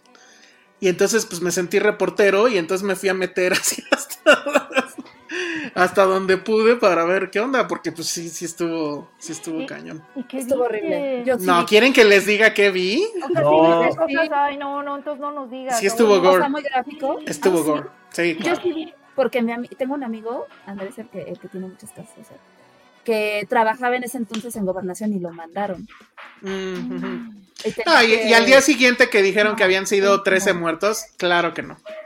O sea, vi un carro que estaba así en la calle, como película de. O todo nos lleva a Roland Emmerich. Como película de desastres, medio carro como si se lo hubiera aplastado Godzilla. Y la mitad del carro para adelante con las. Lo dejaron con las puertas abiertas de que salieron, mira, así. Entonces, y eso fue lo más leve que vi. O sea, había fuego en los cables de la luz. O sea, una cosa increíble. Qué horrible. qué Y el único edificio que al día siguiente pudo trabajar fue el mío, porque mi internet, yo les dije desde no sé cuándo que era mejor tenerlo por antena, por aquello de que viniera Godzilla o algo, y efectivamente todos los cables subterráneos se quemaron, y entonces solo nosotros, por mi culpa, sí pude trabajar al día siguiente. Ah, Den bien. superchats para que diga qué vio. Ay, Sí, no, sí, no está sé si quiero saber. Fue, O sea, era, hubiera caído enfrente del mío, porque ese es donde está el mío. Sí, justo. Sí, un poco. era, fue Estabas más lejos, estabas más lejos, Sí. Pero fue- era la zona. Ujú. Es Fue. Juan Camilo Mourinho, ¿no? Sí, Sí. claro, como en 2008. Cayó donde estaba hoy el, o donde está hoy el edificio este que le dicen el Dorito. Dorito. El Dorito. Aunque a mí me gusta llamarlo como el, el camión de los yaguas. Se parecen mucho también. Sí. Pero sí es ahí. Y al otro día sí pusieron como mantas gigantes para que nadie viera. Y bueno, ya saben. Pero bueno, si quieren saber qué vi, super chat. Eso sí está de terror, no como la medium, que, que no nos dio mucho miedo. no muy la voy bien. a ver, nada. no me dieron nada de ganas. No, No no, la no veas, dio Don. Sí, creo que es de las peores decepciones en un buen tiempo. Porque la venden muy bien, la neta, quien está atrás de su marketing, genio, pero... Sí. Sí. Y, no- y saben que ahorita están usando como, no sé si tenga que ver con, cul- con algo cultural, y creo que esa es la magia de, de un género que siempre le hemos dicho que es el terror. El terror es tan bello porque es muy universal. Exacto. O sea, sí, no en eso tienes ver- razón. no tiene nada que ver de que si es algo cultural, si se burlan de las películas mexicanas de terror allá. Creo que no, creo que eso es lo que hace el terror, el género que es para todos y en todos lados. O sea, el terror es algo tan primitivo que tenemos que hay cosas fundamentales por las cuales tenemos que preocupar. No es como el drama o la comedia, que hay diferentes tipos de comedia, evidentemente. El terror, es, es- insisto, es universal. Entonces, si la película fue un éxito eso. allá, qué bueno tuvo que ver, tuvo que haber sido como, es como aquí que, que ha sido, una- es como una película de huevos, pónselas en Tailandia y decir que mamada, pero es Ujú, comedia, es completamente distinto, entonces, sí, no, no, sí, gran, gran decepción la medium, ¿eh? la verdad, sí, esas películas que, si existiera la Cuna Inc., quisieras borrarla de tu medio, tampoco, una inversión de tiempo menos, Lo bueno es que no pero le sí da coraje tanto. eso, da Sí. coraje. sí. Oye, me pregunta Ismael Morelos que si el video todavía existe. Sí existe porque alguien me lo bajó. O sea, me lo piratearon. Si buscan eh, eh, videos de ese accidente, ah, o sea, van a notar que uno es mío porque se escucha mi voz. Y mi voz ya ven que pues es bastante particular. ¿no? Entonces, bueno. Pero si este, me ibas narrando, Sí, iba narrando. o sea, periodista full. Es más, esa noche hice yo una nota para el Universal. O sea, ya escribí en el Universal, pero hice la nota de la crónica de lo que estaba pasando. Estuvo muy loco. Pero bueno, vámonos ya. Te- queremos hablar de dos cosas. Hay una que está muy interesante sobre los fandom tóxicos, pero si quieren pasamos rápido porque ya esta Penny Sí. y yo la vimos ya. Bueno, yo vi dos capítulos. Se estrenaron tres apenas y supongo que van a sacar uno cada miércoles. Es esta serie que se llama Pam y Tommy, que aquí en México se puede ver por Star Plus. Por estar. Ajá, y eh, pues de qué va, pues del famoso video eh, sexual, que yo creo que es el video que inauguró ese tema, ¿no? De los sex tapes Ah, sí. en los 90. Pregunto antes, ¿lo vieron en algún momento de sus vidas o no? No, Yo no- yo era muy pequeña para Yo, cosas. yo no lo vi, pero no, pero sí, co- sí conozco personas, hombres, obviamente, que, que eran adolescentes cuando sucedió y me han contado que tal cual te mandaban un link, o sea, que era como medio obligado. Y que te Sí. mandaban un link y que casi casi todo el mundo lo vio. O sea, que sobre todo si eras adolescente en esa época. Efectivamente, yo sí lo vi y fue así, junto con el de Paris Hilton, creo que esas eran las dos cosas que también Y el marcaron de Kim los Kardashian, 90. ¿no? Y el de Kim Kardashian. El de ese no lo vi, fíjate. Ese El de Kim nunca fue lo que la llevó pues, a la fama. A la fama. Y También acá, a Paris Hilton. Ajá, Y pero. también después se supo que Cameron también tenía uno. Cameron ¿Quién? Díaz. Cameron Ah, Díaz. Cameron Ah. Díaz, ese sí lo vi. Pero según yo es fake. Según yo es fake. O sea, es alguien que se parece increíblemente a ella, pero no es ella. Sí, ya. Pero bueno, para, ya dieron superchat para saber qué vi. Bueno, eso lo dejamos para el final. No, es muy poquito, es muy poquito. Algo que, digo, si quiero, muero por ver esta serie porque a mí me impresionó la caracterización de Lily James. Ahí les va. La, esta, estamos viendo una imagen que es uno de ellos, o sea, Tommy y Pam reales con Lily James. ¿Y quién es el otro? Este. Ese Stan, Eh, ese es el. Sebastian Stan. Sebastian Sebastian Stan. Entonces, a ver cuál es cuál. Ah, bueno, sí se nota, pero.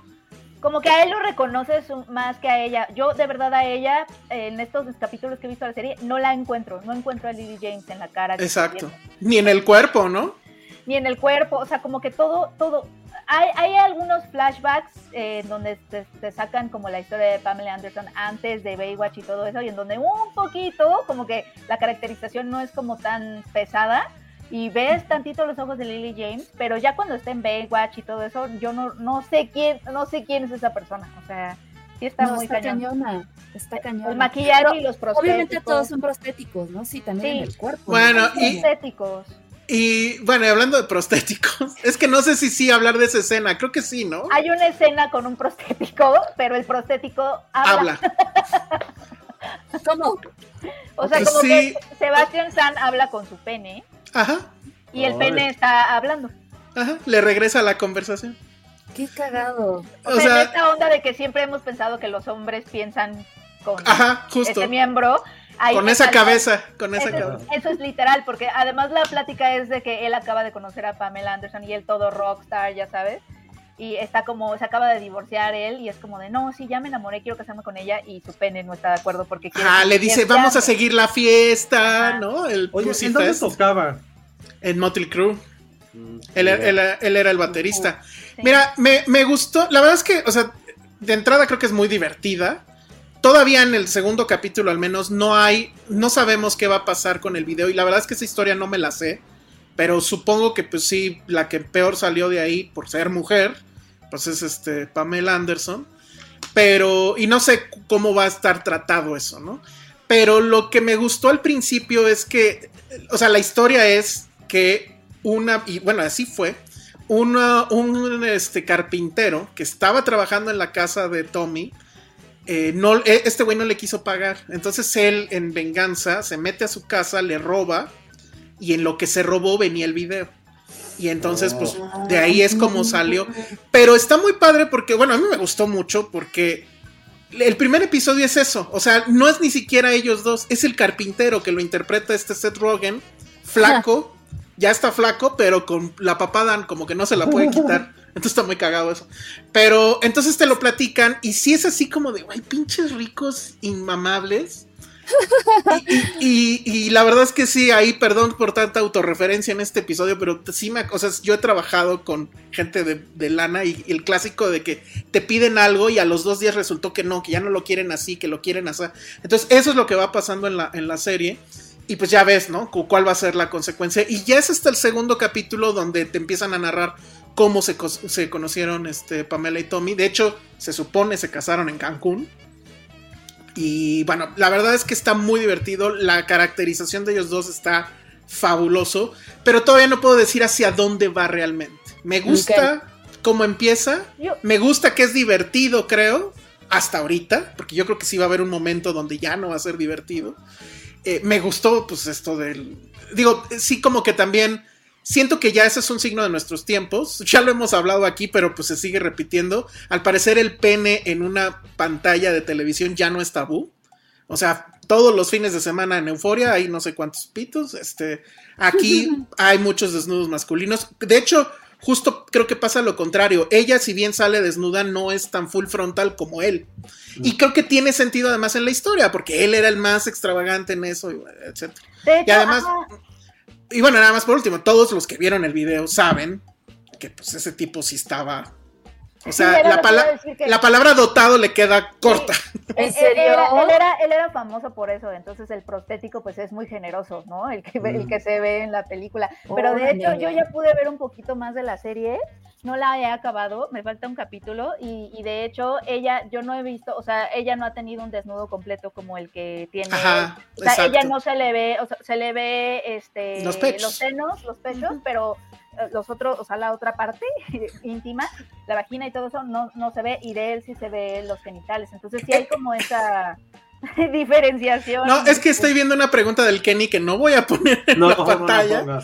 Solo voy a decir, pues sí. y ya. Sí. Pero sabes que a mí, ¿sabes a cuál me recordó a mí Elsa? Que también acaba de pasar y además fueron un poco contemporáneas porque sucedieron en la misma época en los 90. Me recordó mucho la de impeachment y todo lo que pasó con Mónica Lewinsky. Fíjate que esa no la pude ver. Es que son como, como que me recordó porque son estas series que están como abordando eh, estos escándalos sexuales en donde que tuvieron de protagonista a mujeres y que evidentemente a las mujeres les tocó la peor parte justamente porque misoginia, machismo, etcétera, etcétera.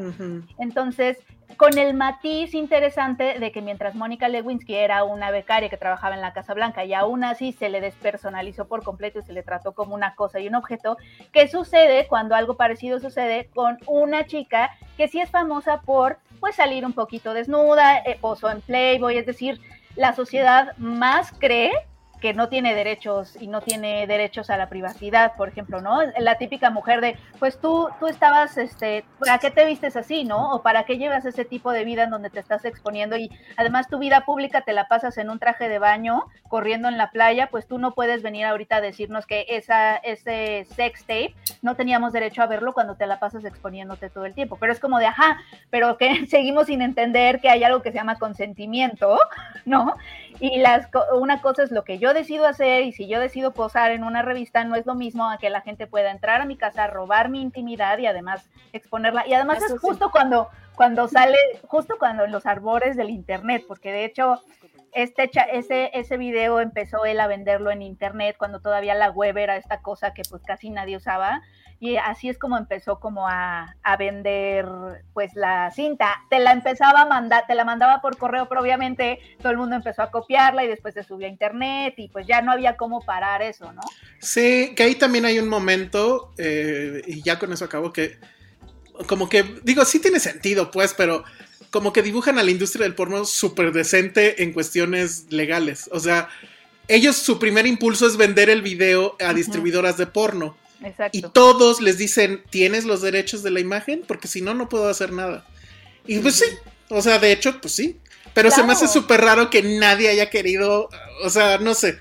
¿No? Porque hasta la distribuidora más pinche les dice lo mismo, pero si consiguen los, los, derechos, sí vengan con nosotros. No, porque yo creo que es más bien, sí, sí, sí, con no creo que sea tanto por cuestiones morales de no, por consentimiento, sino porque les iba a caer toda cosa la legal. les iba a caer toda la demanda del mundo, ¿no? Y por eso no quisieron. Pero se me hizo interesante cómo ese matiz, o sea, como que ambas, tanto Impeachment de Mónica Lewinsky, que sale la hermana de Jonah Hill, que también está padre. Sí, como esta, son como dos series que sí su objetivo es un poco la redención de estas mujeres y, que nos pongamos a, pues un poco a cuestionar cómo fueron tratadas por los medios. Obviamente también hay escenas en donde los, los conductores de los late este night shows, que todos misóginos, Jay Leno, David Leno. Ah, eso, eso lo quiero buscar, ¿eh? Este, horribles, porque eh, tanto sale tanto en impeachment todo lo que dicen en Saturday Night Live este, y todos esos hosts.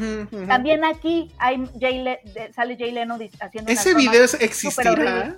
Lo quiero buscar. Seguro, porque lo que vemos en la serie, en esta de Pam y Tommy, sí es tal cual la grabación de Jay Leno haciendo esas bromas. No. Ella lo ve. No. No, ¿No, es, eh, eh, no, no, está vestido. Sí, ya me fijé bien. No, es que creo que son dos. Está la grabación y está el actor. O sea, sí hay, una, sí hay un actor. Porque la del principio de la serie, según yo, es actuada, ¿eh? No, es actuada, pero hay una parte donde, donde sale la grabación. No sé si ya Ah, ya. No, no ha llegado a eso. eh, porque sí, creo que, creo que hacen ambos. Porque sí se nota la diferencia entre Jay Leno y el actor que hace. Ajá, sí, sí, sí. Pero sí se me, hace, se me hizo interesante que son dos series que sí están como cuestionando un poco también nuestra relación con las celebridades mujeres y cómo a veces las de personalizamos y sobre todo en ese tipo de escándalos sexuales se les castiga por tener una vida sexual, o sea, tal cual Pamela Anderson estaba casada, o sea, estaba haciendo eso con su esposo, ¿sabes? sí, exacto. Era una vida privada marital, ni siquiera era como, ya sabes, ni siquiera era como que se fue de fiesta y estuvo con un tipo, o sea, era su y no y no subieron su video a la red ni nada. Pero justo, o sea, lo que me gustó es que justo no era, no, o sea, la historia es más complicada de lo que parece, porque también se ve que este güey, este Tommy Lee, sí era un hijo de la chingada. Y lo que le hace justo al carpintero este, pues también está culero, pues. O sea, como que al principio, no sé cómo va a terminar, pues, ya lo veremos al final. Pero, o sea, no es tan, tan blanco-negro. Y eso me gustó. y yo sí creo que seguramente Pamela va a salir obviamente afectada como fue en la, en la vida real, pero no creo que se vayan a ir contra ella, vamos. Digo, sería loco en esta época hacer algo así. Ah, pero justo, ¿no? Pero, por ejemplo, Claudia, Claudia hace una pregunta que yo sí me he hecho, que dice, oye Penny, pero no es revictimizarla hacer una serie sin que ella esté involucrada y sin que ella acceda. Creo que también ahí hay un tema, o sea, porque me parece que en impeachment Mónica Lewinsky estuvo involucrada, etcétera. Sí, ella, era productora. ajá, entonces creo que ahí sí hay un tema como de obviamente la serie tiene que tratar las cosas con cuidado, pero aún así está, es una narrativa que no es, sigue, sin, sigue sin ser la de ella. Eh, y sí, seguramente hay, Ahora, está, está basada en el reportaje famoso que salió en la Rolling Stone, que es donde se conoció todo el detrás de cámaras de eso. Nunca mejor dicho. Pero este, muy bien. Y nada más dato adicional para que José se anime a verla. La dirige Craig Gillespie, o no sé cómo se pronuncia, pero es el mismo de Aitonia. Justo, eh, estaba escuchando porque cuando dijo Penny que se parecía a otra cosa, pensé que iban a decir las obras de este güey. Se los juro, se los juro que pensé que iban a decir eso, no lo de impeachment. No, pero está es que sabes que yo, ahora como que lo estaba escuchando, o sea, yo no tengo como esto muy en mi memoria. Porque pues no, o sea, para mí Baywatch no me dejaban verla y era así como cosa de adultos. Yo yo estaba enamorado en esa época de Salvados por la Campana, o sea, Kelly Kapowski es una diosa. Pero con Pamela Anderson, ¿qué pasó a raíz del video? ¿Se hizo, o sea, es una pregunta muy estúpida, pero se hizo más famosa, menos famosa, no pasó nada. O sea, hablo a nivel mediático, porque fue lo que dijimos hace rato. O sea, dos personas que eran prácticamente no desconocidas, pero que eran como muy locales. no, ella era muy famosa. No, como Kim Kardashian y ah. Paris Hilton a partir de un video sexual, empezaron a ser súper famosas. Y, es algo que, no sé si se acuerdan de esta mujer súper guapa que estaba en Twilight, que se llama Ashley Green. Sí. Bueno, ella, y se sabe que ella filtró fotos suyas desnuda para tener como esta parte de, ella no es la chica de Crepúsculo. Y quería como esta fama a partir de todo eso que empezó a generar los videos de Paris Hilton y de Kim Kardashian. O sea, no sé cómo se estaba, eh, cómo se manejó eso en los 90. Y 10 años después, quien hizo prácticamente algo muy similar, tuvo como pues, otra consecuencia a un nivel personal y de fama. O sea, yo sé lo que a mí me interesaría también ver de eso. O sea, pues cómo, qué pasó a nivel social de que, qué pasó. Pues Yo creo que sí se va a ver, ¿no? No, en la serie lo que sucede es que ella está por estrenar su, esta película que se supone que va a ser su gran break, de que, que la va a llevar como a ser una actriz seria que ella quiere, ¿no? Sí, quiere sí, sí. Quiere como que realmente la consideran como una actriz, una quiere con- o sea, convertirse en una estrella de cine. Y ah, pero a esa película le va súper mal.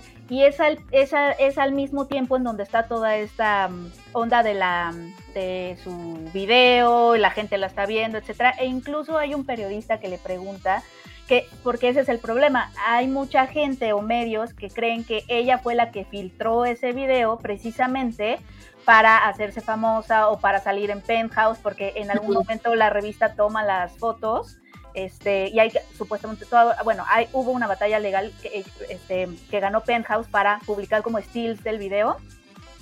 Y un periodista le dice, pero no es como un publicity stunt. Y obviamente ella se voltea y le dice, no. O sea, el que alguien entre a mi casa y robe mi privacidad, pues no se siente padre, etcétera. Entonces, eh, ese tema de que, de que tú como mujer también te estás te, beneficias eh, de cierta forma eh, si, si se filtran imágenes así que tienen a los hombres como pensando en ti o así, también medio se toca en la serie, porque es lo que muchas, muchas personas están pensando. Y por eso es que nadie le cree o nadie toma en serio pues lo que ella está viviendo, que es que, que es espantoso que me vean a mí ahí con mi esposo, etcétera, ¿no? Y que, que esté yo tan expuesta. Ok, bueno, pues entonces de eso va. La verdad es que yo apenas llevo dos episodios, tú llevas tres o, o pudiste ver más incluso, Penny. Pude ver más, y, pero sigo, o sea, sí quiero investigar qué pasó con ella y también me quiero fijar más, o sea, quiero rever algunos videos en donde se escucha el audio del video para ver también cómo manejan eso. Si ella no es, si ella no accedió, ¿no? A, a participar en la serie y todo, y el que estén contando y reviviendo esa historia. Ah, tengo entendido que no, y creo que sí ya había dicho que pues eso estaba mal. Pero También, o ah, sea, porque no sí se escucha, sí se escucha el audio del video y a lo mejor eso también puede ser doloroso para ella. No lo sé. Este, lo que sí sé es que su carrera en realidad pues nunca pasó más allá de, de Baywatch. No. O sea, recuerdo No. que, que tuvo una serie animada, que no me acuerdo cómo se llamaba, con Marvel. Y que incluso la, la escribió este Stan Lee, otro Lee. Y, y que donde ella era pues una chica buenísima con poderes. O sea, era ella, voluptuosa como siempre lo fue, este, con poderes. Y bueno, con Playboy pues siempre hubo una relación bastante fructífera para ambos. Posó varias veces. Entonces, este, pues no sé, o sea, probablemente en el, en, en el largo plazo pues sí salió beneficiada, pero vamos. O sea, el tema es lo, lo truculento de la historia.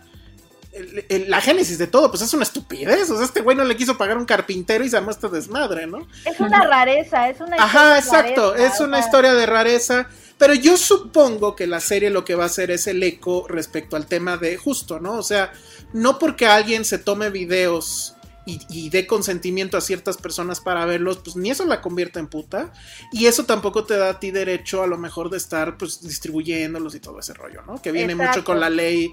¿Cómo se llama aquí en México esa ley? La, este, Olimpia. Olimpia, exacto. Estuve pensando en la ley Olimpia porque hay una parte donde él dice, pero es, es porno. O sea, defendiendo que él esté vendiendo el video y, y tiene una amiga que es actriz porno justo que le dice, no, no es porno. O sea, hay algo que se llama consentimiento. Estúpido. Sí. Sí, pues sí, o sea, creo que va a ir por ahí. Y si va por ahí, pues creo que no está mal eso, ¿no? Pero bueno, No, vamos a dejarlo ahí para que darle chance al público que la vea, que, que Josué y Ale la vean. Sí, y yo sí, creo que pues verdad. ya cuando se acabe, igual regresamos para ver qué tal estuvo. Pero sí se les recomiendo en el sentido de que pues sí, sí está muy bien hecha. Ya les dijimos quién es el director. Y bueno, y también el tema del soundtrack. Eh, los 90 están de moda, ¿no? O sea, Yellow Jacket igual, puro hitazo noventero. Pero siento que aquí Como el la soundtrack... ropa. Ahorita está ¿Cuál, perdón? lo La ropa, todo lo noventero está. Ah, pues bien. sí, está, está como que un comeback muy loco, pero aquí el soundtrack sentí que fue más exacto que, que en Yellow Jacket. Aquí sí, o sea, eran muchas rolas de antro y demás que la verdad sí Qué me trajeron padre. recuerdos. Pero bueno, entonces véanla, está en Star Plus y pues apenas hay tres capítulos, va a ser uno a la semana y pues así, así va a estar. Vale, entonces. Chequemos lo de Pamela, porque eso también. Y sí, vamos a checar, checar lo de Pamela. Eh, pues rápido, nada más, este. Cosa curiosa, este fin de semana se estrena otra vez la nueva película de Guillermo del Toro, Nightmare Alley. Que ya también, tú sí ya la pudiste ver, ¿verdad, Penny? Sí, ya. Ok, se va a estrenar otra vez porque van a, sí van a estrenar comercialmente, se va a estar en Cinépolis, supongo que en Cinemex, o no sé si es exclusiva de Cinépolis. La versión en blanco y negro, que tengo entendido, también está en la Cineteca. No, no me quiero detener mucho en la trama porque ya la comenté la semana pasada y nada más rápido decir qué nos pareció. Si quieres este, empezar, Penny, porque de ahí viene una anécdota bonita de la cual vamos a hablar, que nos, nos va a dar pie para hablar de una, de una cuestión. Entonces, a ver, Penny. ¿qué te pareció? Pues fíjate que a mí lo primero que me llamó la atención de la película es que sí es como un del toro mucho más oscuro, ¿no? Y creo Sí. que ya lo habíamos dicho, él siempre como que nos muestra estos pues marginados, pero pero como público sientes alianza con ellos, o sea, como que Ujú. sí, él le da lugar a, a esos marginados y ahorita y lo que vemos más bien en esta película son personas, ¿no? Que tú ve- o sea, que se ven como personas, ¿no? Son exitosos, guapos, carismáticos, etcétera, etcétera, pero que no son, o sea, no te causan simpatía. O sea, tus alianzas, eso es lo que más, o sea, eso me llamó la atención cuando la estaba viendo, que no me sentía en alianza con el protagonista, que es Bradley Cooper, y eso es una, o sea, es, es muy intencional, ¿no? Que, que, que- Totalmente que, sientas intencional. como una distancia, porque él es este, pues ya un poquito dijiste la trama, pero él es esta persona, este, pues sí, es un medio marginado que llega a una feria donde hay como estos fenómenos, si lo quieres ver, o estas criaturas aberrantes, y hay estos espectáculos por 25 centavos, y él aprende a ser mentalista ahí y, y se vuelve muy exitoso como esta persona que manipula y sabe perfecto dónde pegarte para contarte historias que te, que te lleguen y que te hagan un poquito autoengañarte, ¿no? O sea, esto de que yo veo a tu mamá que estaba muerta y me dijo, pero es Está nada más aquí al lado tuyo. Está aquí al lado tuyo y la gente se sugestiona, obviamente, y, es aprovecharte de pues la vulnerabilidad de las personas para venderles este, y darles a tole con el dedo, etcétera, ¿no? Y él lo hace muy bien, como que tiene este talento. Eso me, eso me, eso me gustó. Lo que me pasa a veces con Del Toro, y es una película que cuando la vi no me estaba gustando tanto, hone- honestamente, porque hay dos cosas que me mantuvieron como a distancia. Una que yo creo que es más personal, totalmente, que es que, y me pasa mucho con Del Toro, que es que él, él es este eh, director que deletrea muchísimo su trama, o sea, como que no, no me permite como, siempre, yo soy alguien que prefiere la ambigüedad en las películas y Mm. él me deja ver absolutamente todo, o sea, nada, Estoy nada es sugerido, ¿no?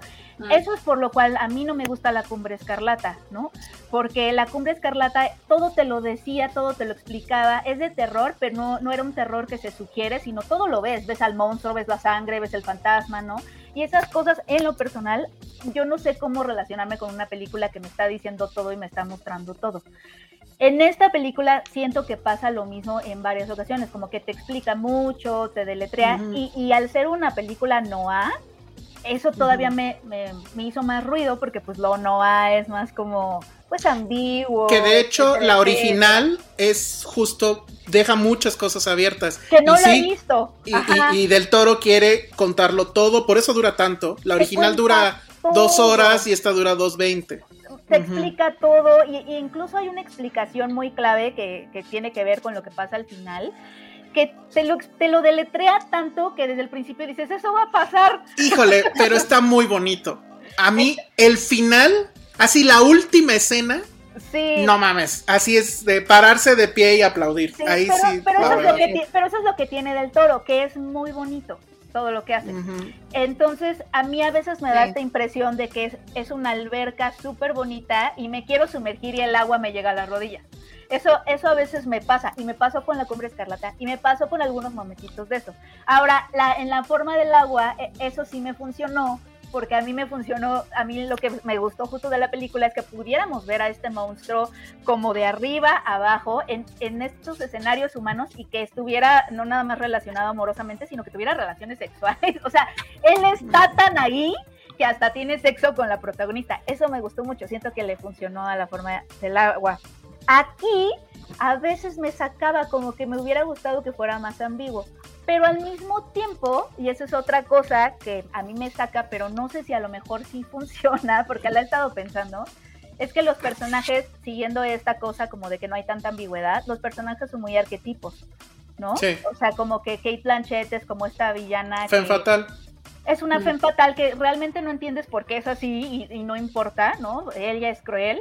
Este, él lo mismo, esta Rooney Mara es una mujer, ya sabes, ¿no? Que pues es, es un poco la damisela que se decepciona, Entendido. desilusionada, no, triste, ¿no? Es una Pero que triste. ella es la que no se corrompe, por así decirlo. Sí, y tenemos al dueño de la feria que es este William Dafoe, ¿sí es William Dafoe? Sí. ujú. Y también, ¿no? Este arquetipo, totalmente. Y tenemos al monstruo de la feria, que también es un arquetipo. Y al principio no me gustó eso porque dije, de nuevo, nada de matices, nada de ambigüedad. Pero creo que ahorita eso es lo eso sí me gusta, fíjate. Como que, Es que eso sí es idéntico en la original, ¿eh? Digo, le mete más fondo, de hecho. y, y lo siento, siento como que ahí es del toro haciendo lo que se le pega la gana. Y eso a mí siempre me ha gustado de él. O sea, como que se atreva a, a poner sus sueños como los ve, independientemente de, las, de lo que está pasando ahorita, de cómo se cuentan las historias o cómo, cómo hay más películas ahorita que son más de psicología de personaje y todo eso. Y que a él dice, no, a mí no me importa eso en esta película, ¿no? Entonces eso no, eso no me disgustó, pero lo otro un poquito me pasó, o sea, como que me explique tanto, pero eso ya es más personal. Aún así siento que es una película que vale mucho la pena. Y solo una cosa que sí dije, no, A ver. al final, al final, este, lo No lo- ves todo, lo ves todo, ¿no? Excepto Ajá. una parte clave del proceso de ese personaje que te quiere pintar nada más poniéndole barba y así, ya sabes, como al final, como que no ves el proceso de, pues, ¿qué será? De, de monstruificación, digamos, Ujú, monstruización, sino que nada más es un corte A, tiene barba. No, pero es pues te dan, bueno, sí. Pero es que si no iba a durar tres horas la película. Exacto, exacto. No. Pero- A ver, rápido yo lo que pienso, o sea, a mí la verdad es que sí siento que le cayó muy bien el matrimonio. La película, como Sí. saben, la escribió junto con su esposa Kim Morgan, o la adaptó más bien de la novela. Él dice que es de la novela original, digo, la película anterior, la del cuarenta y tantos, pues, se parece mucho. Sí creo que es su película meño- menos ñoña de toda su filmografía. Tal vez Cronos se salvaba, pero de fuera de Cronos, creo que sí es la menos ñoña. Y son dos los temas que trata. Uno, cómo es que un hombre se convierte en monstruo. Y dos, el, el poder de las mentiras, ¿no? Pero este asunto de que toda mentira o todo mentiroso funciona porque hay dos vías. O sea, es el placer de decir una mentira, el peligro de que el mentiroso se crea sus mentiras y entonces crea que efectivamente puede hacer lo que quiera y que tiene poderes increíbles y que va a transformar todo. y, el otro, y la otra cosa es la gente que queremos escuchar esas mentiras porque nos reconfortan. Porque sí queremos pensar que mi abuelita está aquí al lado y que está escuchando estas babosadas que estamos diciendo, etcétera, ¿no? Entonces, toda, toda esa carga creo que la, la maneja muy bien del toro y sabe Muy bien. sabe que está, a- es- a pesar de que es una película noir del cuarenta y tantos, etcétera, y el texto es todavía más viejo, es una película contemporánea, porque sí está hablando de algo que está pasando ahorita, y es la posverdad, las fake Claro. news, el poder que tienen los mentirosos como Trump, o como tú- ya saben lo quién. que- Lo que, tú tienes, el poder de mentir no se queda en que seas muy carismático, sino tiene que haber una persona que esté dispuesta a autoengañarse para que Exacto. tenga éxito. Exacto. Ajá. Y entonces eso es una gran crítica a la política que está sucediendo ahorita y por eso a mí me pareció que es maravilloso. Bradley Cooper creo que lo hace muy bien, tal vez no a la altura de, ¿cómo se llamaba el zorro? Este, Tyrone Power, pero eh, esa, esa secuencia final, se los juro que sí es para levantarse y aplaudir. Entonces, bueno, yo lo que dije en Twitter, y que ahí vamos a lo siguiente, es que a mí me parecía que era mucho mejor que, que The Shape of Water. Y creo que sí está, bueno, ¿Y no sé? Penny. Pues es que empezaron a llegar los fans de Del Toro, porque, ah, sí, pero Shape of Water tiene cuatro Oscars. Ah, Sí. ok. Y entonces yo le contesté, Pero bueno, Kubrick, bueno, de entrada, ¿no? Pero es un hecho que no va a pasar porque, pobre película, en serio es muy buena y sí la dejaron morir. Este, pues de hecho, pues ya anda por ahí en línea. Este, y entonces les dije, bueno, a, a- a Kubrick jamás le dieron un Oscar por dirección. Y este individuo me contesta, más a mi favor. Entonces, Ah, No, ¿cómo o sea, por favor? o sea, según esto, Kubrick es menor que del toro. Dicen que tú y yo estamos locos, como diría. Ajá. Y entonces ahí yo pregunté al aire qué fandom es peor, el de Star Wars, el de Harry Potter, el de ¿cuál más dije, Josué? Ya no me acuerdo. el de Marvel. El de Marvel no lo mencioné, ese se me fue. Ah, el de Snyder o el de Del Toro. Y pues hubo debate, pero creo que Josué lo resumió muy bien. No sé si tienes ahí la, la respuesta que me mandaste. Ah, a ver, ya no me acuerdo qué puse. Lo primero que pusiste fue Del Toro. Ah, ¿Te acuerdas por qué? Ajá. A ver, lo voy a buscar. A ver, no, aquí. fue, no fue algo sobre eh, algo. Ah, ya puse. No, es que sí, momento. desde el toro sí es bien de la mierda. Pero ni siquiera es por él, es por su fandom. Aquel que se atreve a decirle memo o gordo. Es como, güey, no es tu amigo, cabrón, no es tu amigo. Yo no soporto Sí. este tipo de personas, la neta, perdón. Sí, el fandom de Del Toro sí está un poco. Porque además, como, además, como es el señor que avienta becas, entonces, uy, no puedes no- decirle nada Del Pero Toro. que no, no entiendo este, si era una flor la que se le estabas aventando, ¿no? A esta ¿Cómo? película. Ajá, o sea, como que. Pues sí, claro, pues estoy diciendo, o sea, yo no sé ustedes, pero a mí Shape of Water ni siquiera me dieron ganas de volverla a ver. No. Ah, Y sí me- me pareció, y sí me pareció así de escándalo que, que fuera la ganadora mejor película. Todavía dices de mejor director, es bueno, órale, va. Güey, fue un Es que de la te tiene mierda. que gustar todo. No, yo me acuerdo que había algo, no fue el No, año de Phantom Thread. Phantom Thread, pues no, no me mamen, o sea, Ah, es que Phantom Thread. Sí, ah, eso sí. Sí. eso sí. Pero en el contexto de la filmografía de Del Toro, The Shape of Water, a mí, a mí sí me gusta. Es una de las que más me gustan. Por, pero por el detalle este de que, de que se atreve a que el monstruo casi, casi, pues tenga sexo en el baño. de que cogen. Eso me encanta, o sea, me, me gusta mucho. Pero... De que le dé humanidad a este ser, ¿no? Sí, no, o sea, que realmente cumpla el sueño de que sí puede Sí. conseguir a su princesa, A mí ¿no? tampoco me molesta, pero sí. Súper ñoño, Pero sí es ñoño, sí es ñoño, sí es ñoño, sí es ñoño. totalmente. Sí, y aquí sí me, aquí sí me sentí como... Aquí hay sexo, pero su- sucio. Era lo que te iba a decir, así, súper sucio, era lo que te iba a decir.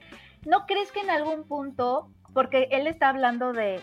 También estoy como muy acostumbrada a que nos hable de fantasía, ¿no?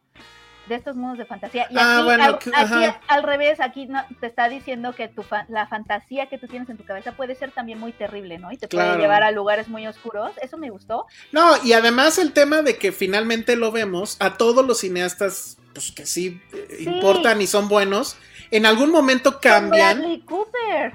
Con- bueno, Bradley Cooper está cabrón porque no sé si sabían.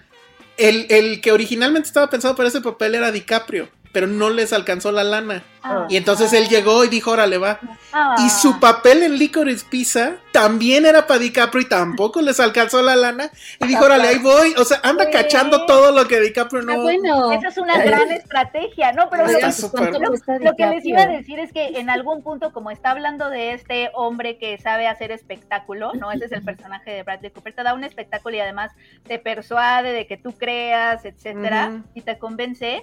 De cierta forma yo también sentí que era un, un autocomentario, o sea, como que como cineasta haces eso, ¿no? Claro, pero el cine es la gran mentira. Pues sí, Y te autoengañas porque pues, Claro. está lo de la suspensión de la de credibilidad, la ¿no? credibilidad. Entonces siento que también un poco está hablando de él, o sea, como de, de que él ¿Como también cineasta? plantea esto como cineasta, como de él, él también ha sido ese Bradley Cooper, digo, guardando toda proporción, porque obviamente que ese personaje sí es un descaro, pero, pero como, como cineasta él también es Stan, o sea, él también plantea estos espectáculos. Sí, y, y- y al final te digo es esto, o sea, finalmente llegó a ese lugar donde sigue hablando de lo mismo, los monstruos, pero ya sin ponerte a un fauno, ponerte a un fantasma, ponerte a un kaiju, ya no necesita nada de eso. Y sigue hablando de lo mismo. Es como Spielberg, que pues, sigue en los mismos temas, pero pues ahora ya hace películas pues mucho más, entre comillas, serias. O, no sé, Cronenberg. O, o sea, la lista es larga. Y eso sí da gusto, ojalá sí siga. A ver si Y eso, Kim Morgan ayuda. Y eso, fíjense en dónde están ustedes parados, porque una película te plantea que te pongas ya sea al lado del protagonista como su amigo y en alianza con él, o juzgándolo, o que te plantee, o sea, dónde estás tú parado como espectador, dónde te pone la película, y aquí te pone en un lugar bien diferente. O sea, estás viendo a. Bradley Cooper con, con cara de hijos, ¿no? Y Pero bueno, no le de puedes decir, no puedes decir que es mejor que Shape of Water porque vienen los que le Y dicen entonces, ¿cuál es gordo. peor?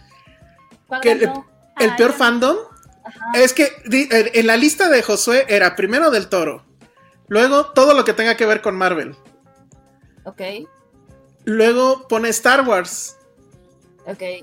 pero luego pone Snyder. Yo creo que Snyder está más arriba que incluso Marvel, ¿eh? Voy a decir No, algo. no, ¿Sabes por qué? ¿Sabes por qué? Y alguien lo dijo en internet, en Twitter y está muy bueno. Dice, ¿por qué esos güeyes son fans de qué? O sea, o sea, no hay nada ahí. No hay nada ahí. No, Tienen no, un no. punto. Es que siento que pensé- el fandom. Ajá. Yo pensé que íbamos a estar los de Harry Potter, pero no, No. estamos. No, no, no. Sí están, pero más de abajo. las de Harry Potter muy feas. O sea, a mí me ha tocado convivir con fandoms. Ahí tuve los de Twilight, tuve los de Ah, Ay, los de Los Twilight. de Twilight son muy cabrones. Lo- Los de After son extraños. Pero tienen 12 Me años, tocó. ¿no? ¿Cuántos años Y aparte, ay, imagínate una niña de 10 años diciéndote, yo ya leí el libro de esta escena de sexo. y Es como incómodo. Es incómodo. ¿Dónde está tu mamá? Ajá, es que es justo la pregunta. Leyendo que. Shades. ¿Por qué? Porque los de Fifty Shades también.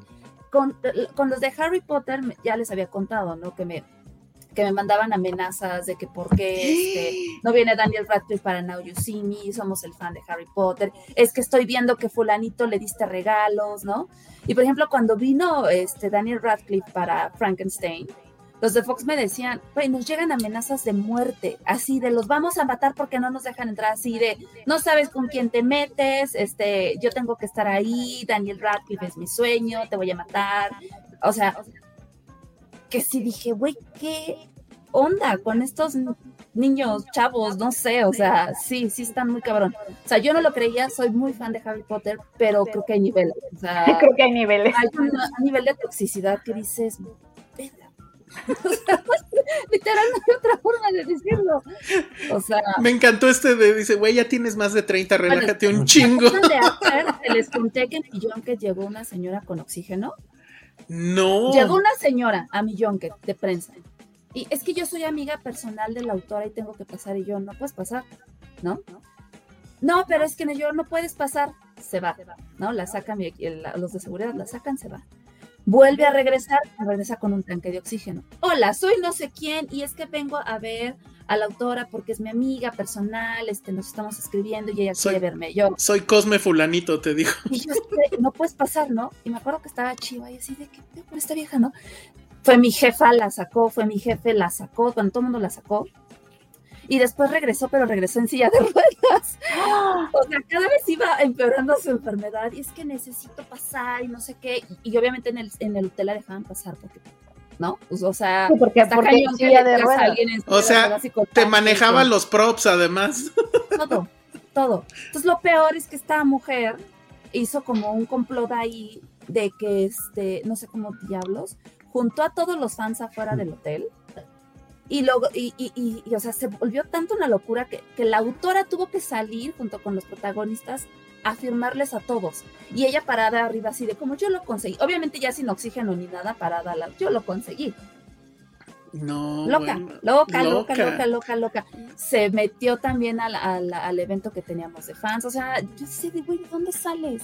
¿De dónde sales? ¿Y cómo Empezaba a filtrar? ¿Qué es, qué es lo más intenso que has hecho tú, Penny, como fan de Harry Potter? A ver. Ay, pues comprar mis varitas. Ah, quedarme mucho tiempo en, la- en el pueblo de, de Hogsmeade, en Universal Orlando. Fui sola y me quedé ahí, comí ahí, desayuné ahí. Y qué bueno que iba sola, porque no iba a hacer pasar a mi acompañante por eso, por esa ñoñez. Sí, claro. Me compré mi varita y así. Sí, lo de la varita estuvo loco. Ya, pero bueno, creo que normal dentro de la onda. No, pero que eso estuve está normal. bien. Eso no está Ajá, loco. estuve normal, ajá. Estuvo Dice normal. Jacqueline Cruz, yo era fan tóxica de Harry Potter, tan así que cancelé la saga porque no me gustó el final. Órale. Dicen aquí que los fans de Taylor Swift son los peores fandoms de los que hemos mencionado. Eh, De hecho, todo el mundo está comentando Estuvo de lo de la verga que son los fans de Taylor Swift. Ah, sí. Sí lo creo, ¿eh? Pero aparte sí. ellos son los que han este, logrado cosas, ¿no? No. Pues cuando fue lo de este Jake Gyllenhaal, o sea, Ajá, lo son los que van, son, son los Y que van a después-. Ajá, sí, sí, sí, lo masacraron. Aquí dicen que el fandom de Iñárritu. Iñárritu no, No, tiene no fans, fandom. ¿no? Nadie se acerca a pedirle un Ah, eso- autógrafo. Eso sí fue más como con jiribilla, pero no. También alguien Sí. se quejaba del fandom de, de Game of Thrones, por ejemplo. Ah.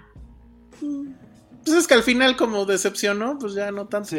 Jack Fan dice: A mí me gustó The Shape of Water, lloré con el final, preferí que ganara esa Three Billboards. Que era mi segunda favorita, nadie se acuerda de ella. Efectivamente, nadie se acuerda de ella. Punto.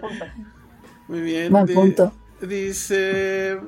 ¿Qué? Ah, que, que los más tóxicos son los ciclistas, dicen aquí. los fans de las bicis. Para mí en este momento los de Euforia sí no los soporto. Los de Euforia sí ya ¿qué- están ¿qué, qué están haciendo los de Euforia? ¿Por qué no los soportamos? En Twitter, en redes, todo es euforia, todo es como si fuera así. O sea, es como si hubieras juntado todo lo que dijeron bonito de Del Toro con Scorsese. O sea, todos los fandoms lo están metiendo ahorita. O sea, sí están inmamables.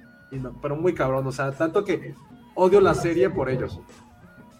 Ni ni lo has visto. Exacto, el por el odio por ellos. O sea, como. como- Ay, creo que el mal. problema de los fandoms es también cómo encumbras todo, que es como. Es un fanatismo ciego. No, y, y además que no aceptas la mínima crítica. O sea, yo les estoy diciendo. O sea, güey, está haciendo del toro una película que es mejor que la otra. y- no, ¿cómo? No puede ser. Tiene cuatro Oscars, güey. O sea, tranquilo.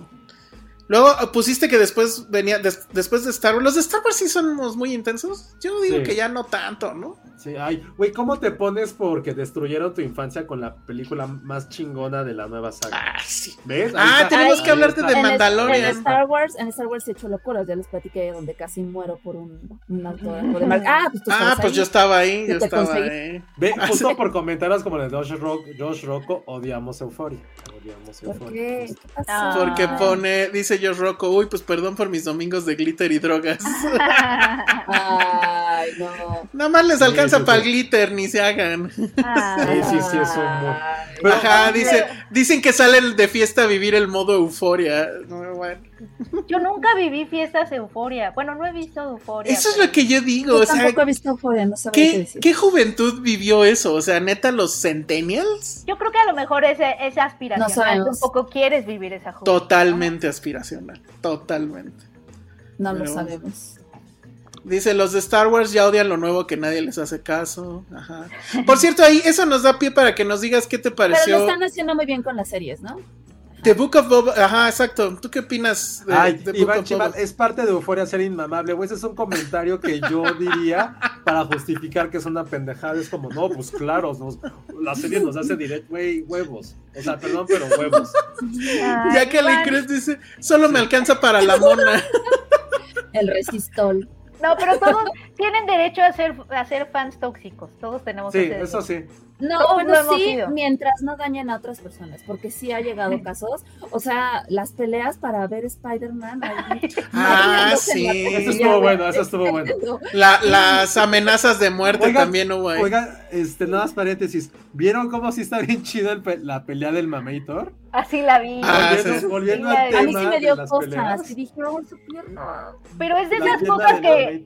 Es, es, después- es de esas cosas que después de verla me siento sucia. Como que, esto. O sea, ¿Ya viste y te El video, el video de Pam y Tommy, ¿qué? El Mamator. El le dediqué, le dediqué tiempo a esto, sí. Te los dije. Sí estuvo cagado. Y yo se los juro que estuve buscando más peleas de Spider-Man y no encontré. Dice Jair Salgado, el mundo gay tiene fiestas y afters euforia cada fin de semana. ¿Será? A ver, confírmenlo. Confírmenlo, exactamente. ¿Cómo hacer enojar a un fan de Star Wars? Menciónales al imbécil de Ryan Johnson, Ven, ahí está Elsa, efectivamente. ahí está Elsa. Pero a ver, yo quiero saber qué opinas entonces de Boba Fett. Que ya viste todos los capítulos, creo, ¿no? Y ya se, Se fue. fue. Ah, no, aquí está. Ya está Hola. aquí, creo. Me fui a dar un pasón como en Euforia, no sé qué hagan. No sé qué putas mierdas hagan, pero los odio.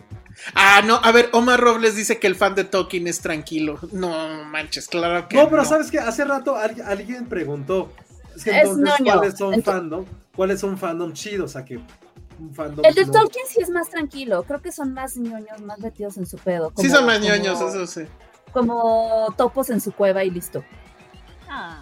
O sea, bueno, pero porque que nadie les ha tocado a su, películas- no- nadie les ha tocado a su Señor de los Anillos porque la mitad de la población les da hueva.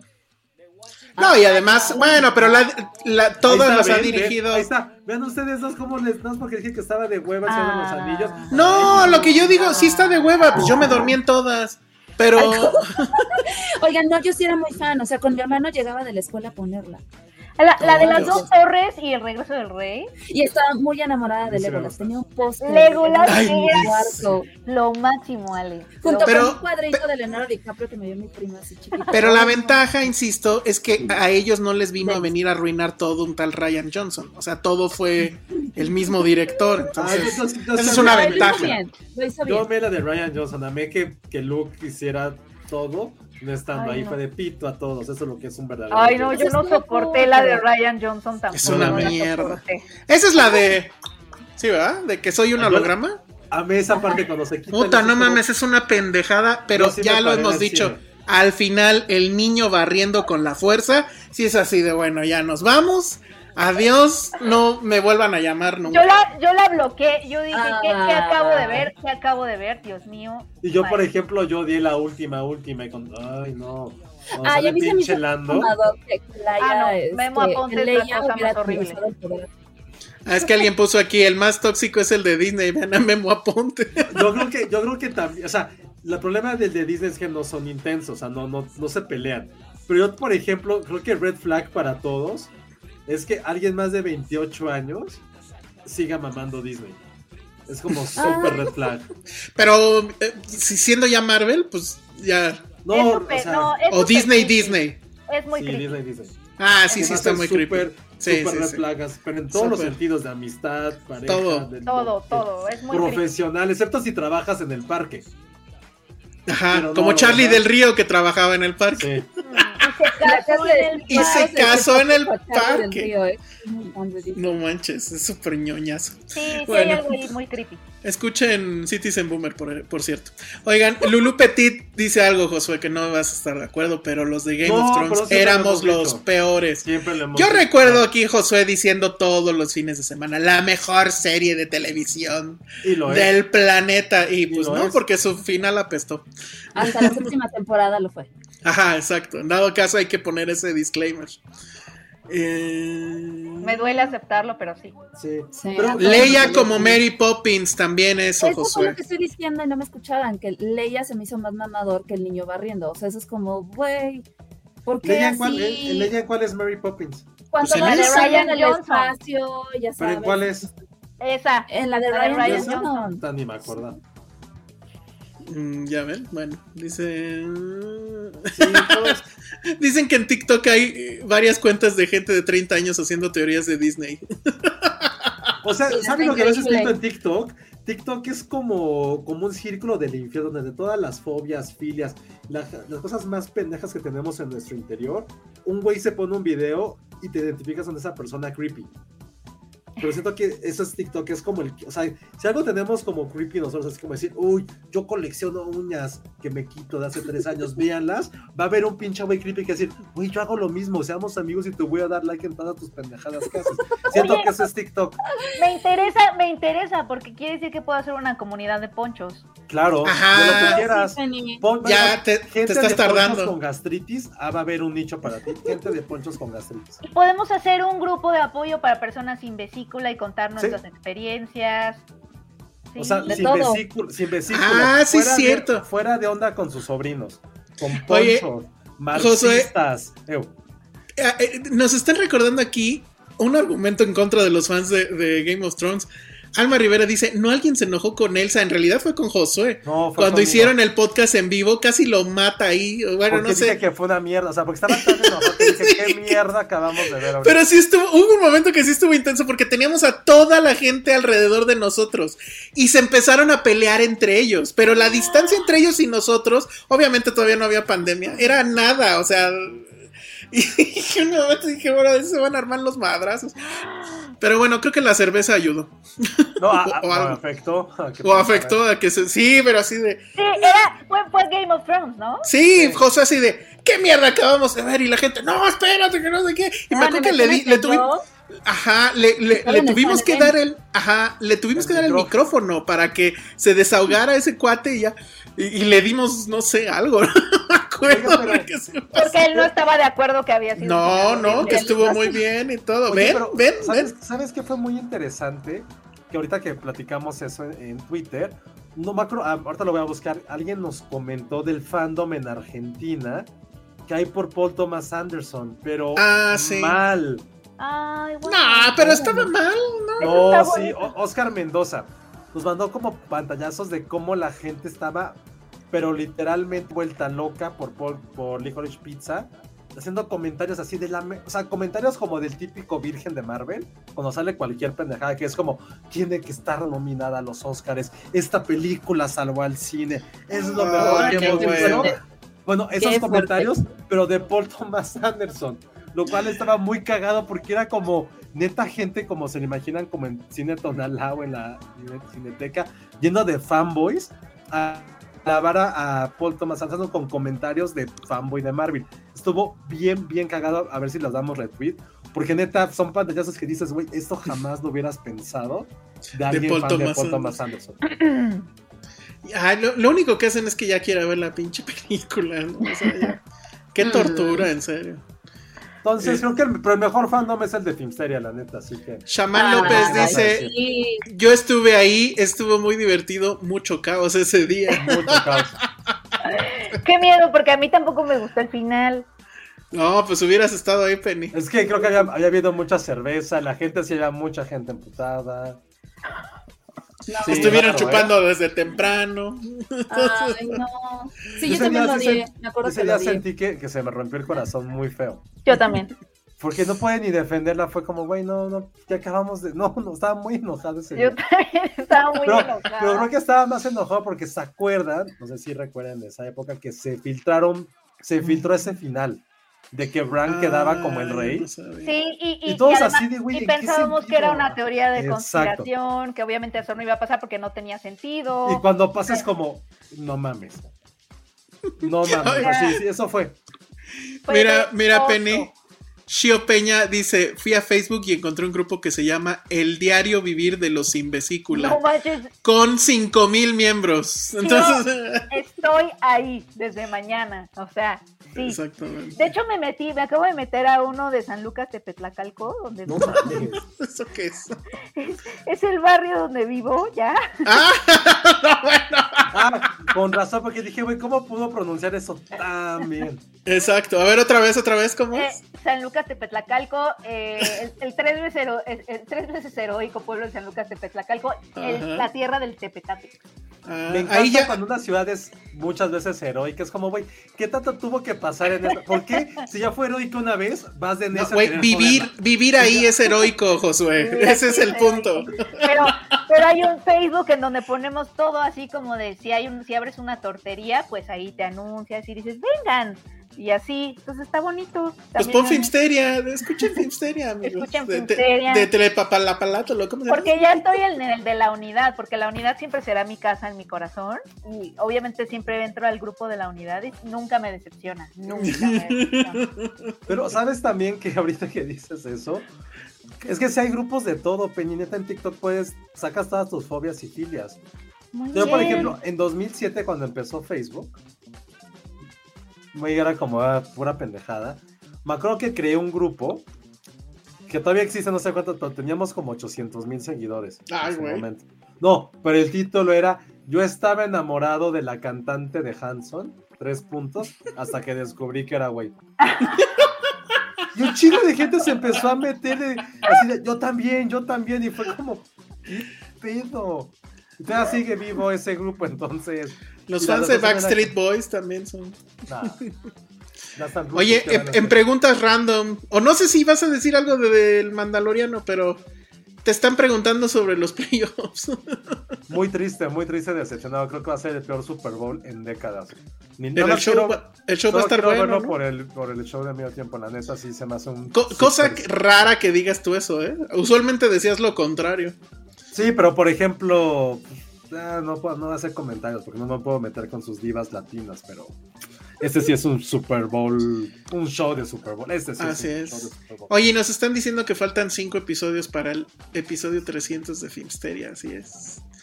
¿Qué vamos a hacer? Ya tenemos planeado algo increíble, no se preocupen. Ajá. Estén, sí, sigan sintonizándonos. Ah, que sí, sí voy a contar que vi. Pues no, porque no han puesto buen superchat. O sea, no, no, fue uno muy chiquito, así. Sí, no. Entonces, a ver, ya para irnos nada más rápido, Josué. ¿Qué opinas del Mandaloriano? Porque aquí yo voy a ser fan tóxico. güey. Bueno, no, de Pues, Boba Fett. Es que de es Boba Fett. Ujú. Pues no sé, es como. El primer capítulo lo odié y lo platicamos aquí, que era como. Power Rangers. Siento que es la fórmula más básica y tonta de una narrativa. Cada capítulo es exactamente una copia del anterior, como pasó con Mandalorian.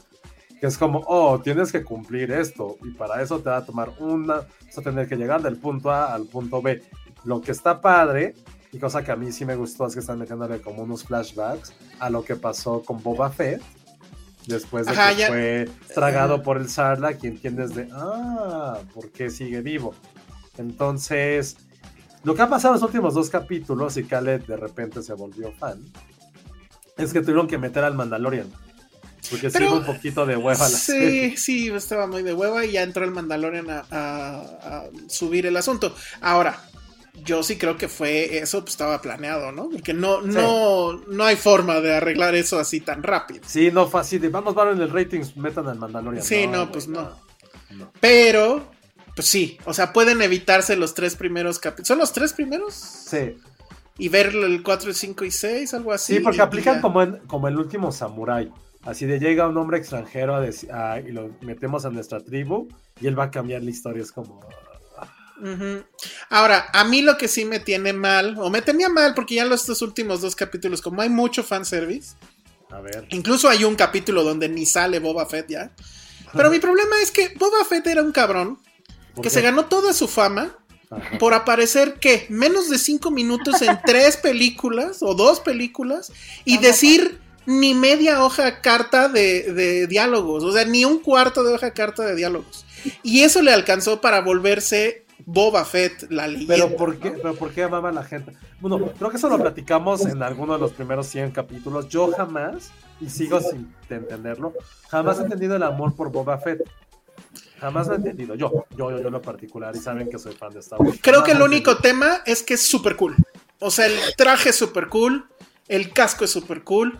Y la. eh, eh, creo que lo que logró Lucas ahí es copiar la cara de Clint Eastwood en el bueno, el malo el feo, ya sabes, Ajá. pero ponerla en un casco. O sea, es como esa mirada, ¿no? Y, y, pues es súper cool el güey. O sea, el traje está chingón, la mirada, el misticismo. Ahora, ¿qué pasa Vete en, Fan. en el libro claro. de Boba Fett? El güey el 90% de las veces que aparece está sin casco. Exacto, eso es lo que digo. Y luego, era un cabrón que lo único que le importaba es el dinero, era un recompensas. No me sirve si está. No me sirve si está vivo, algo así, dice de, de, de Han Solo, algo así. Ah, no, no me sirve si está muerto. Este. Bueno, cuando habla algo de que le van a pagar o no le van a pagar. O sea, lo único que le interesa es el dinero. Y aquí en, en The Book of Boba Fett, no, ya le da empleo a los jóvenes que andan en las calles. Les Este, está.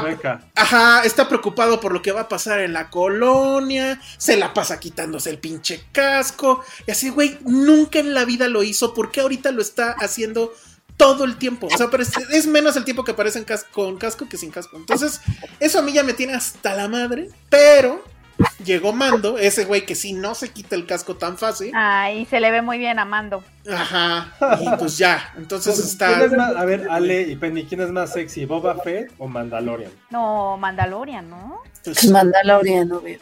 ¿Cómo va a ser más sexy que Boba Fett? Él inventó lo que es ser sexy en el espacio. No, manda pero, pero este güey además es buen papá, ¿no? Sí, es que creo que Ah. ese- ahí cae, cae en ese. Cae mejor. ¿Qué Y aparte ya hay más, hay más historia, hay más trasfondo para Mandalorian. Ahorita Sí. esto del libro de Boba Fett, la verdad es que se siente muy forzado, como muy sacado de la mano. O sea, lo que creo que tiene es el efecto Disney, que el efecto Disney es que no existe gente mala, que todos son maravillosos humanos. Lo mismo pasó con Maléfica, lo mismo pasó con Cruella, o sea, y lo que tenía Boba Fett y que creo que fue lo que hizo que mucha gente se fuera fanática de él. Es que era literal un dude que aunque pareciera cinco minutos te imponía, te imponía miedo, Ujú. que era, que era cínico, que obviamente actuaba, po- vaya, podía vender a su propia familia por, por beneficio, ¿sabes? Lo que pasa con esta serie es que, y, y fue lo que a mí me empezó a dar mucha hueva, fue Ahora genera el que empleos. de repente, ah, no, pues no soy malo, o sea, me tragó un, me tragó un Ay, monstruo y eso me hizo ser basta. una buena persona y ahora justo voy a poner escuelas y hospitales y a darle paz y amor a la comunidad y a salvar, o sea, es un argumento que no Va- le crees. Va a poner el tatuín del bienestar, dice Lulu Petit. Justo.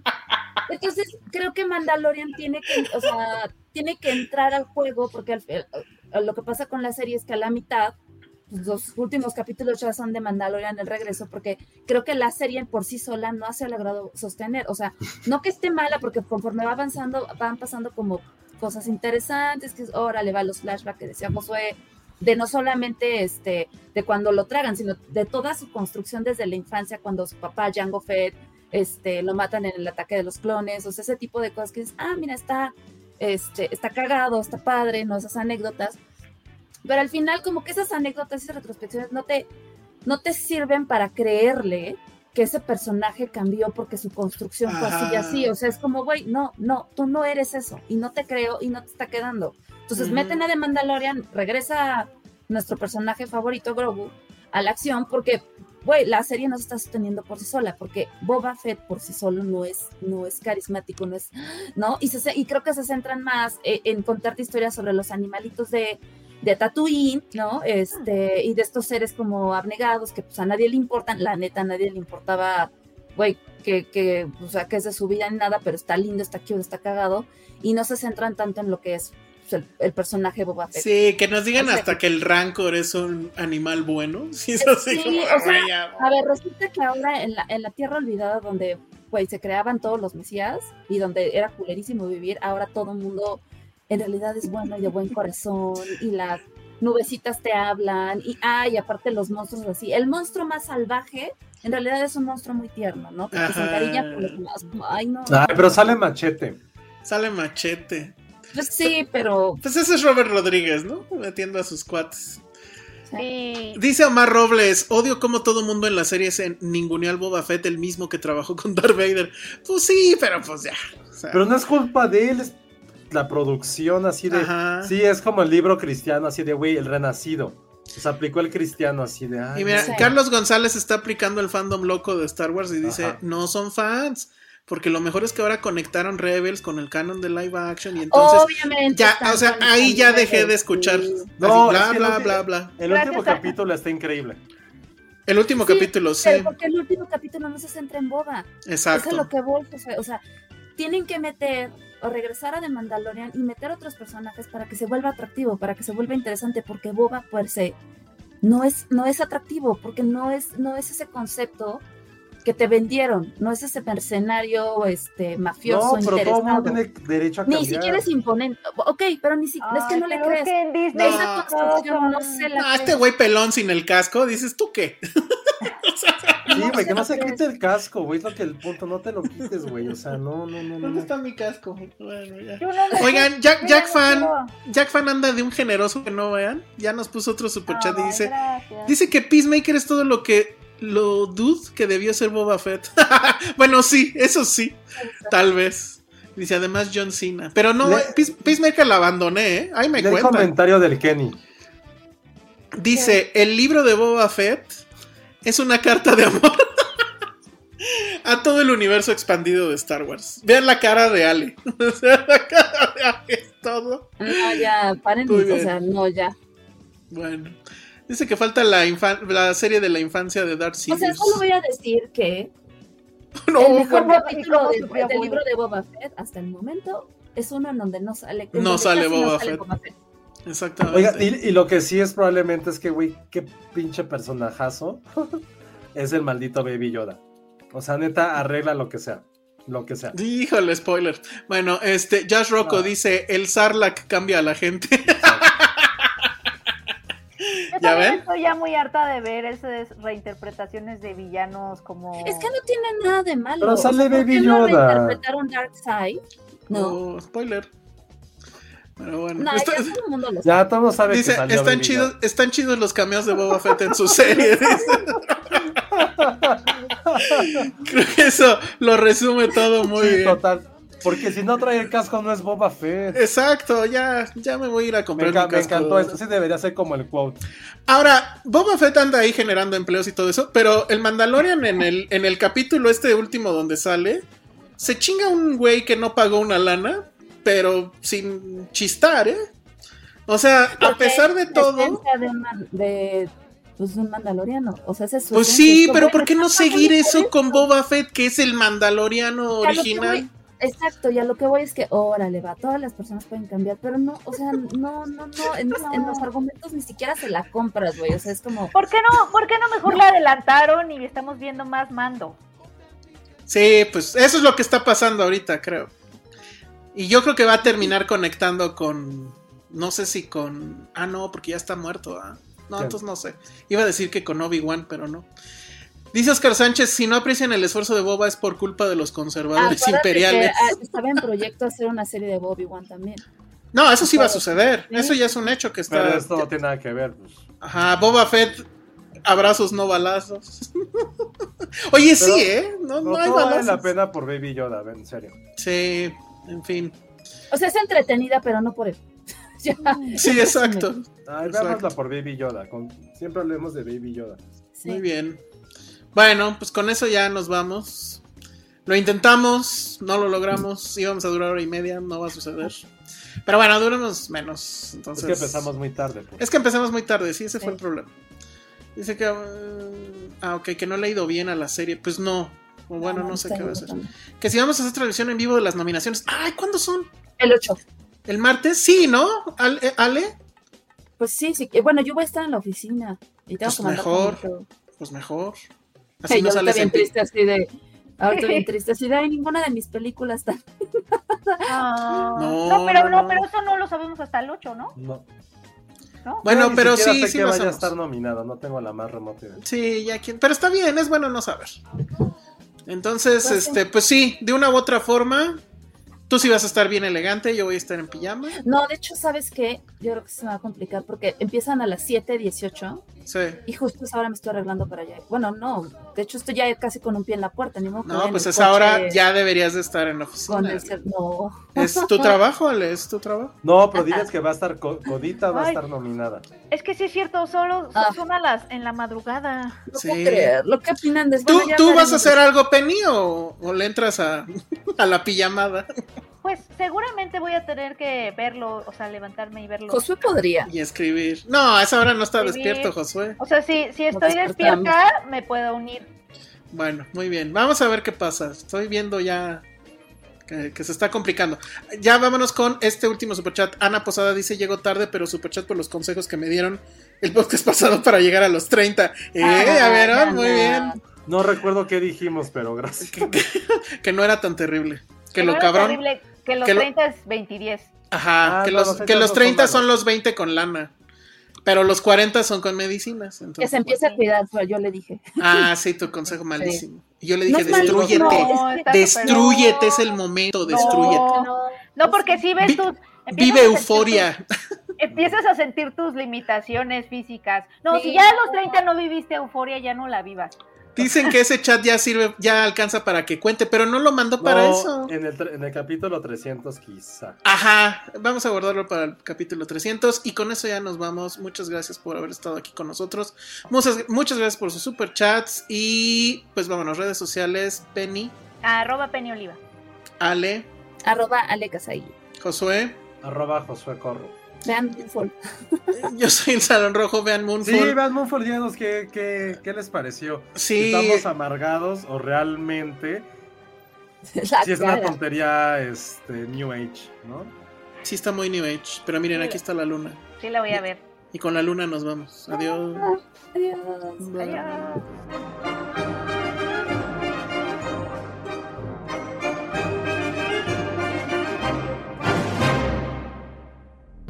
Dixo presentó Filmsteria con Penny Oliva, Ale Castro, Alejandro Alemán y Josué Corro. Even when we're on a budget, we still deserve nice things. Quince is a place to scoop up stunning high-end goods for 50 to 80% less than similar brands. They have buttery soft cashmere sweaters starting at $50, luxurious Italian leather bags, and so much more. Plus, Quince only works with factories that use safe, ethical, and responsible manufacturing. Get the high-end goods you'll love without the high price tag with Quince. Go to quince.com/style for free shipping and 365-day returns.